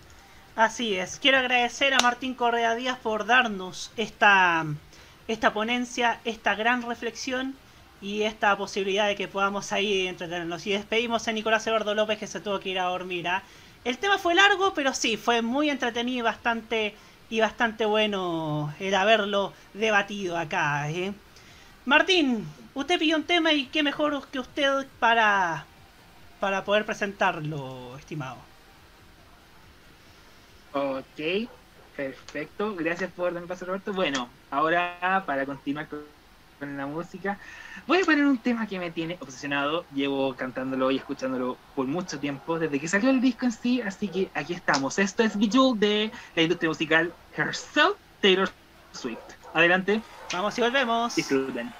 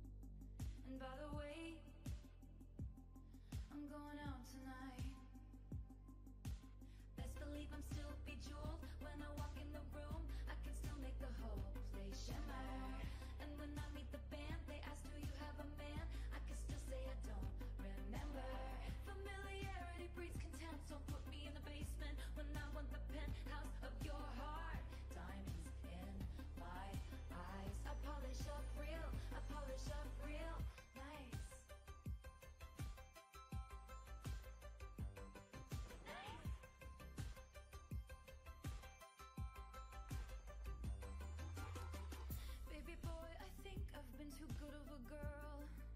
Too good of a girl. Did all the extra credit, then got graded on a curve. I think it's time to teach some lessons. I made you my world. Have you heard? I can reclaim the land.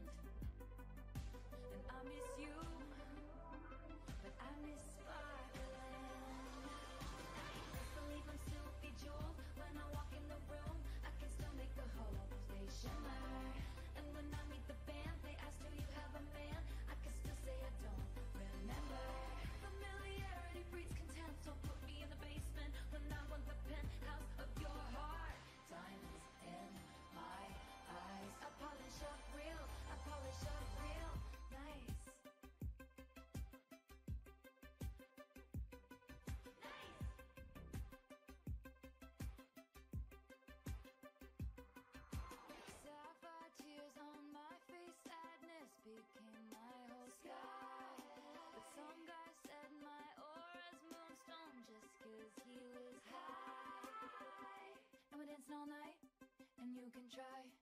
Change my mind, but you might have to wait in line. What's a girl gonna do? A diamond's gotta shine. Best believe I'm still bejeweled when I walk in the room. I can still make the whole place shimmer.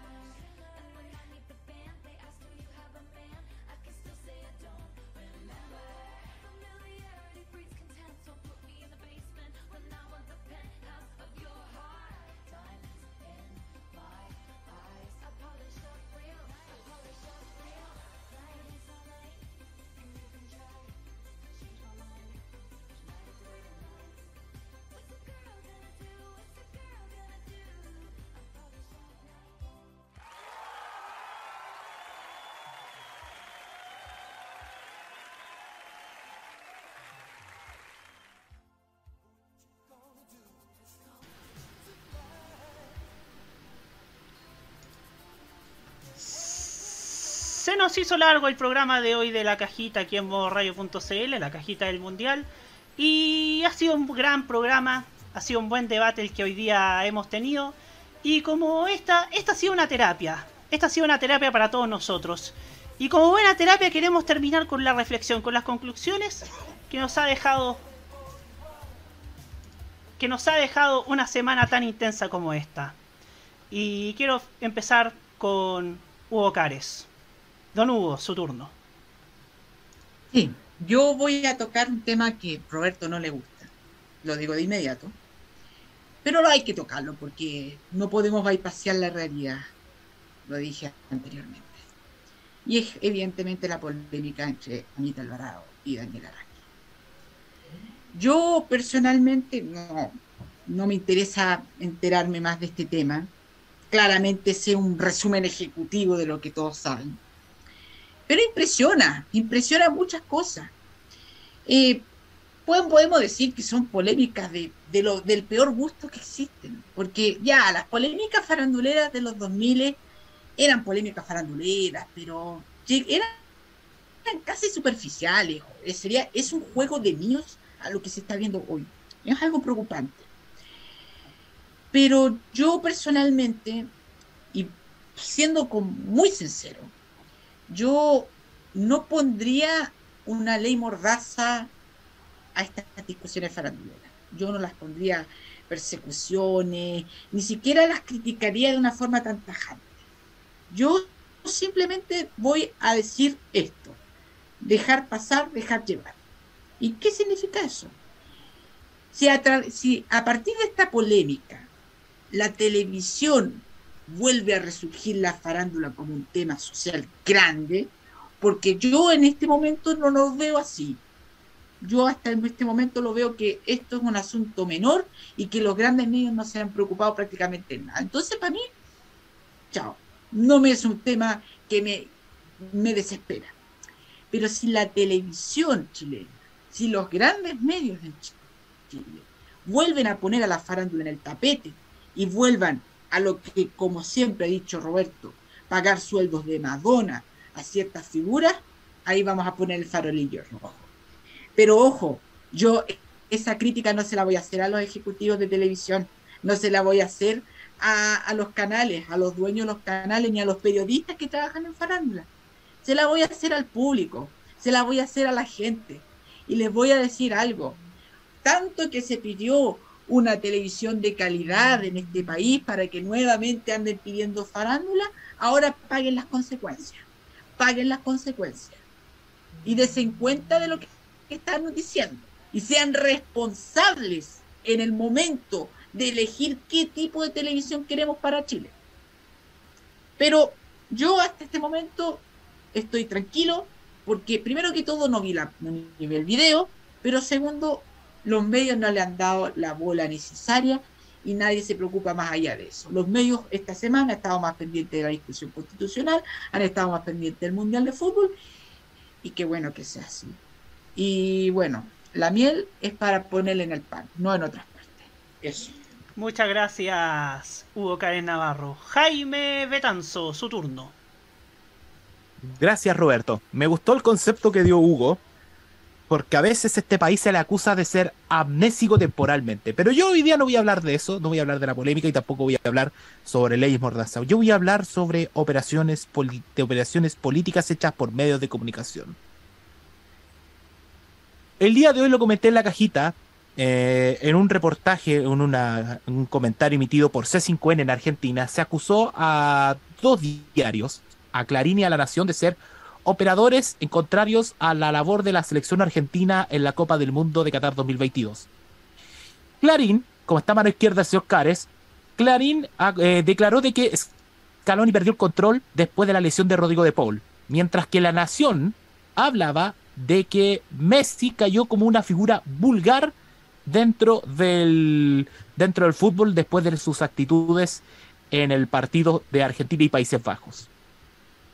Eso claramente habla de las presiones de dueños de medios y de algunos intereses de empresarios de clubes por desmoronar el proceso de la AFA que ha sido hasta el momento muy bueno en el tema selección de la mano de la escaloneta.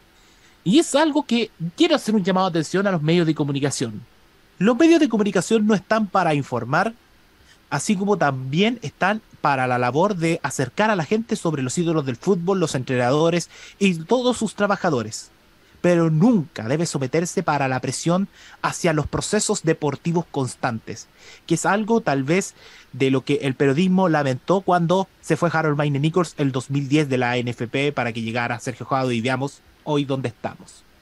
Es obvio que Clarín y La Nación tienen intereses en Argentina. Espero que nunca tengamos que ver en Chile a medios como TNT Sports, ESPN o a los diarios grandes o a los portales de fútbol caer en ese tipo de operaciones, sino que el deber es informar con objetividad y obviamente sin entorpecer los procesos, porque creo que los medios de comunicación están para otras cosas y esperemos que este país tenga ese ejemplo frente a todo el mundo. Con esto cierro mi participación el día de hoy. Gracias Roberto. Muchas gracias, Jaime Betanzo. Roque Espinosa, su turno.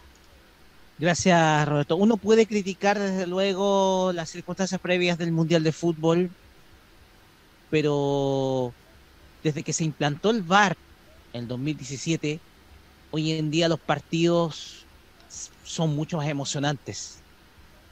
Ya no, esto ya no es Italia 90 como uno conocía partidos aburridísimos. Transmisiones latosas en donde teníamos que ver eh, equipos que se ponían a defenderse o simplemente a poner el bus o a no jugar en los 90 minutos. Hoy en día los cambios han hecho que este deporte, gracias a la tecnología, pueda ser mucho más emotivo. Y lo hemos visto. Lamentablemente, si el señor Mauricio Pinilla dice que no hay no hubo ningún partido bueno en este mundial, no hubo ningún partidazo, me pregunto qué mundial está viendo. Porque lamentablemente lo he estado viendo, lo, he estado escuchando en, en deportes en agricultura y lamentablemente está muy por debajo de sus compañeros panelistas. Y tenemos que ser y tenemos que ser precisos y concisos. Lamentablemente el periodismo deportivo chileno tiene que ser imparcial y no tiene que obedecer intereses. Lo que pasó con ESPN, con este, con la salida de varios profesionales de, de, de ESPN Chile, te demuestra de que aquí el periodismo deportivo chileno está siendo una plataforma demasiado frágil y muy parcial. No podemos caer en los vicios de algunos medios de prensa argentinos, como el propio ESPN F90 de Argentina, conducido por Sebastián Viñolo, en donde se están actuando como operadores políticos de ciertos sectores. Hoy en día podemos reconocer que hay exfutbolistas y periodistas que están actuando a favor de algunos representantes. La denuncia, de ayer eso- de, la denuncia de ayer de Mauricio Israel en Círculo Central. El tema acá es que, ok, no podemos dar nombres todavía porque hay que investigar, pero de que es evidente, es evidente. Entonces, esto se tiene que investigar, eso se tiene que comprobar, porque aquí el tema es que los representantes son un, se están transformando, perdón, en un cáncer para nuestro fútbol porque están comprando a través de empresas fantasmas o de papel acciones, sobre todo de algunos clubes deportivos, aprovechándose de la actual ley de sociedad anónima deportiva. El periodismo está para informar, no para hacer lobby. Muchas gracias, Roque Espinosa. Yo quiero dar una reflexión porque yo la verdad no sé por dónde empezar. Yo ayer me metí en mi mundo, vi series, vi, vi tanda en YouTube, vi, vi, vi un, un concierto muy bonito llamado Piano y Mujer 2. Véalo, se va a sorprender, por ejemplo, cómo Ivy Queen sale de su zona de confort, que es el reggaetón, y canta muy precioso al piano. ¿Por qué? Porque siento que no podemos remar para un lado que ya conocimos cuál es el camino y casi se, se hunde el avión. Yo si fuese director o si fuese dueño de, de Instagram, si fuese dueño de Meta, yo a esas dos le cerraría de cuajo la cuenta por incitar a la violencia. Porque lo que están haciendo es incitar a la violencia en el fondo. Y la gente que ve eso es cómplice de incitar a la violencia. Lo digo tajantemente. Pero sabe, yo puedo llegar a pensar en eso, pero ¿sabe lo que pienso también? Que yo tengo la conciencia tranquila. Todos los días me lo cuestiono, pero ¿sabe? Yo todos los días tengo la conciencia tranquila. ¿Y sabe? Porque hay ciertos personajes que siguen la lógica de que para mí no existe publicidad buena ni publicidad mala, solo existe publicidad. Pero las personas a las que apoyo y las que les damos tribuna y les damos el apoyo que no tienen en los medios en en serio, sí les importa la publicidad buena. Y cuando, les, y cuando hay publicidad mala, ellas son tan humanas que se sensibilizan cuando alguien habla mal de ellos. Uno podrá decir, no, es que, que son fuertes. Su fortaleza también se ve en las vulnerabilidades. Podrá ser un arjonismo, podrá ser pilar soldismo, pero es verdad. Yo todos los días duermo con la conciencia tranquila de que yo estoy de que en mi sitio no, me, no lo estoy usando para incitar a la violencia, como lo hacen quizás otros medios masivos enfocados en televisión. Mi norte es otro, mi norte es enfocarme en el talento, mi norte es impulsar a la generación dorada de la música chilena, como lo definió María Luisa Godoy en entrevista con los medios regionales del Mercurio al pop actual en nuestro país. Yo no pierdo el enfoque. Espero que la televisión chilena no lo haga. Felizmente no lo está haciendo. Espero que nunca lo haga y espero que nunca vuelva a, a pasar por la crisis que pasó. Por una pelea que nació de la nada. Por una pelea que nuevamente reafirma lo terrible, lo terribles que son esas personas. Tanto el chancho como el que da el afrecho. Por supuesto que a partir de este momento ese tema está vetado, no se habla más No pienso hablarlo, no quiero ni siquiera comentarlo por salud mental. ¿Y por qué digo por salud mental? Porque yo me enfoco en otras cosas. Me enfoco en, me enfoco en promover el talento, como lo está haciendo Bio Bio TV, entrevistando a Princesa Alba y entrevistando a la camada del pop chileno, dándole la tribuna que no le dan en los medios grandes. Espero que lo que vivamos en el verano, y yo estoy esperanzado en el verano porque va a ser un verano intenso, pero también va a ser un verano en que nos vamos a reencontrar con la música y nos vamos a reencontrar con ese elemento que tan escaso es y que tan fuerte fue en los años 90. Espero que la televisión no pierda esa senda y no se y no seduzca y no cometa el error de sin darse cuenta están incitando a la violencia. Porque eso no lo queremos para Chile. Ya tenemos suficiente con peleas entre barras bravas de los de ambos colores políticos. Espero que nunca más tengamos que contar que la televisión chilena nuevamente se está enfocando en contenidos violentos. Ni tampoco en hacer pelear a una mujer por unos puntos de rating o un clic de visitas. Porque como dijo el periodista peruano César Hildebrand, nosotros no hacemos lluvia de millones. Preferimos reflexionar, preferimos enfocarnos en lo que importa, preferimos enfocarnos en esto que está acá. Enfocarnos en esto. Enfocarnos en gente con inteligencia, con gente que todos los días duerme con la conciencia tranquila y duerme con las manos limpias. Porque eso es lo que va a hacer surgir de una vez por todas el espectáculo chileno. Nos vemos la próxima semana en un nuevo capítulo de La Cajita aquí en modoradio.cl. Muy buenas noches. Buenas noches. Buenas noches.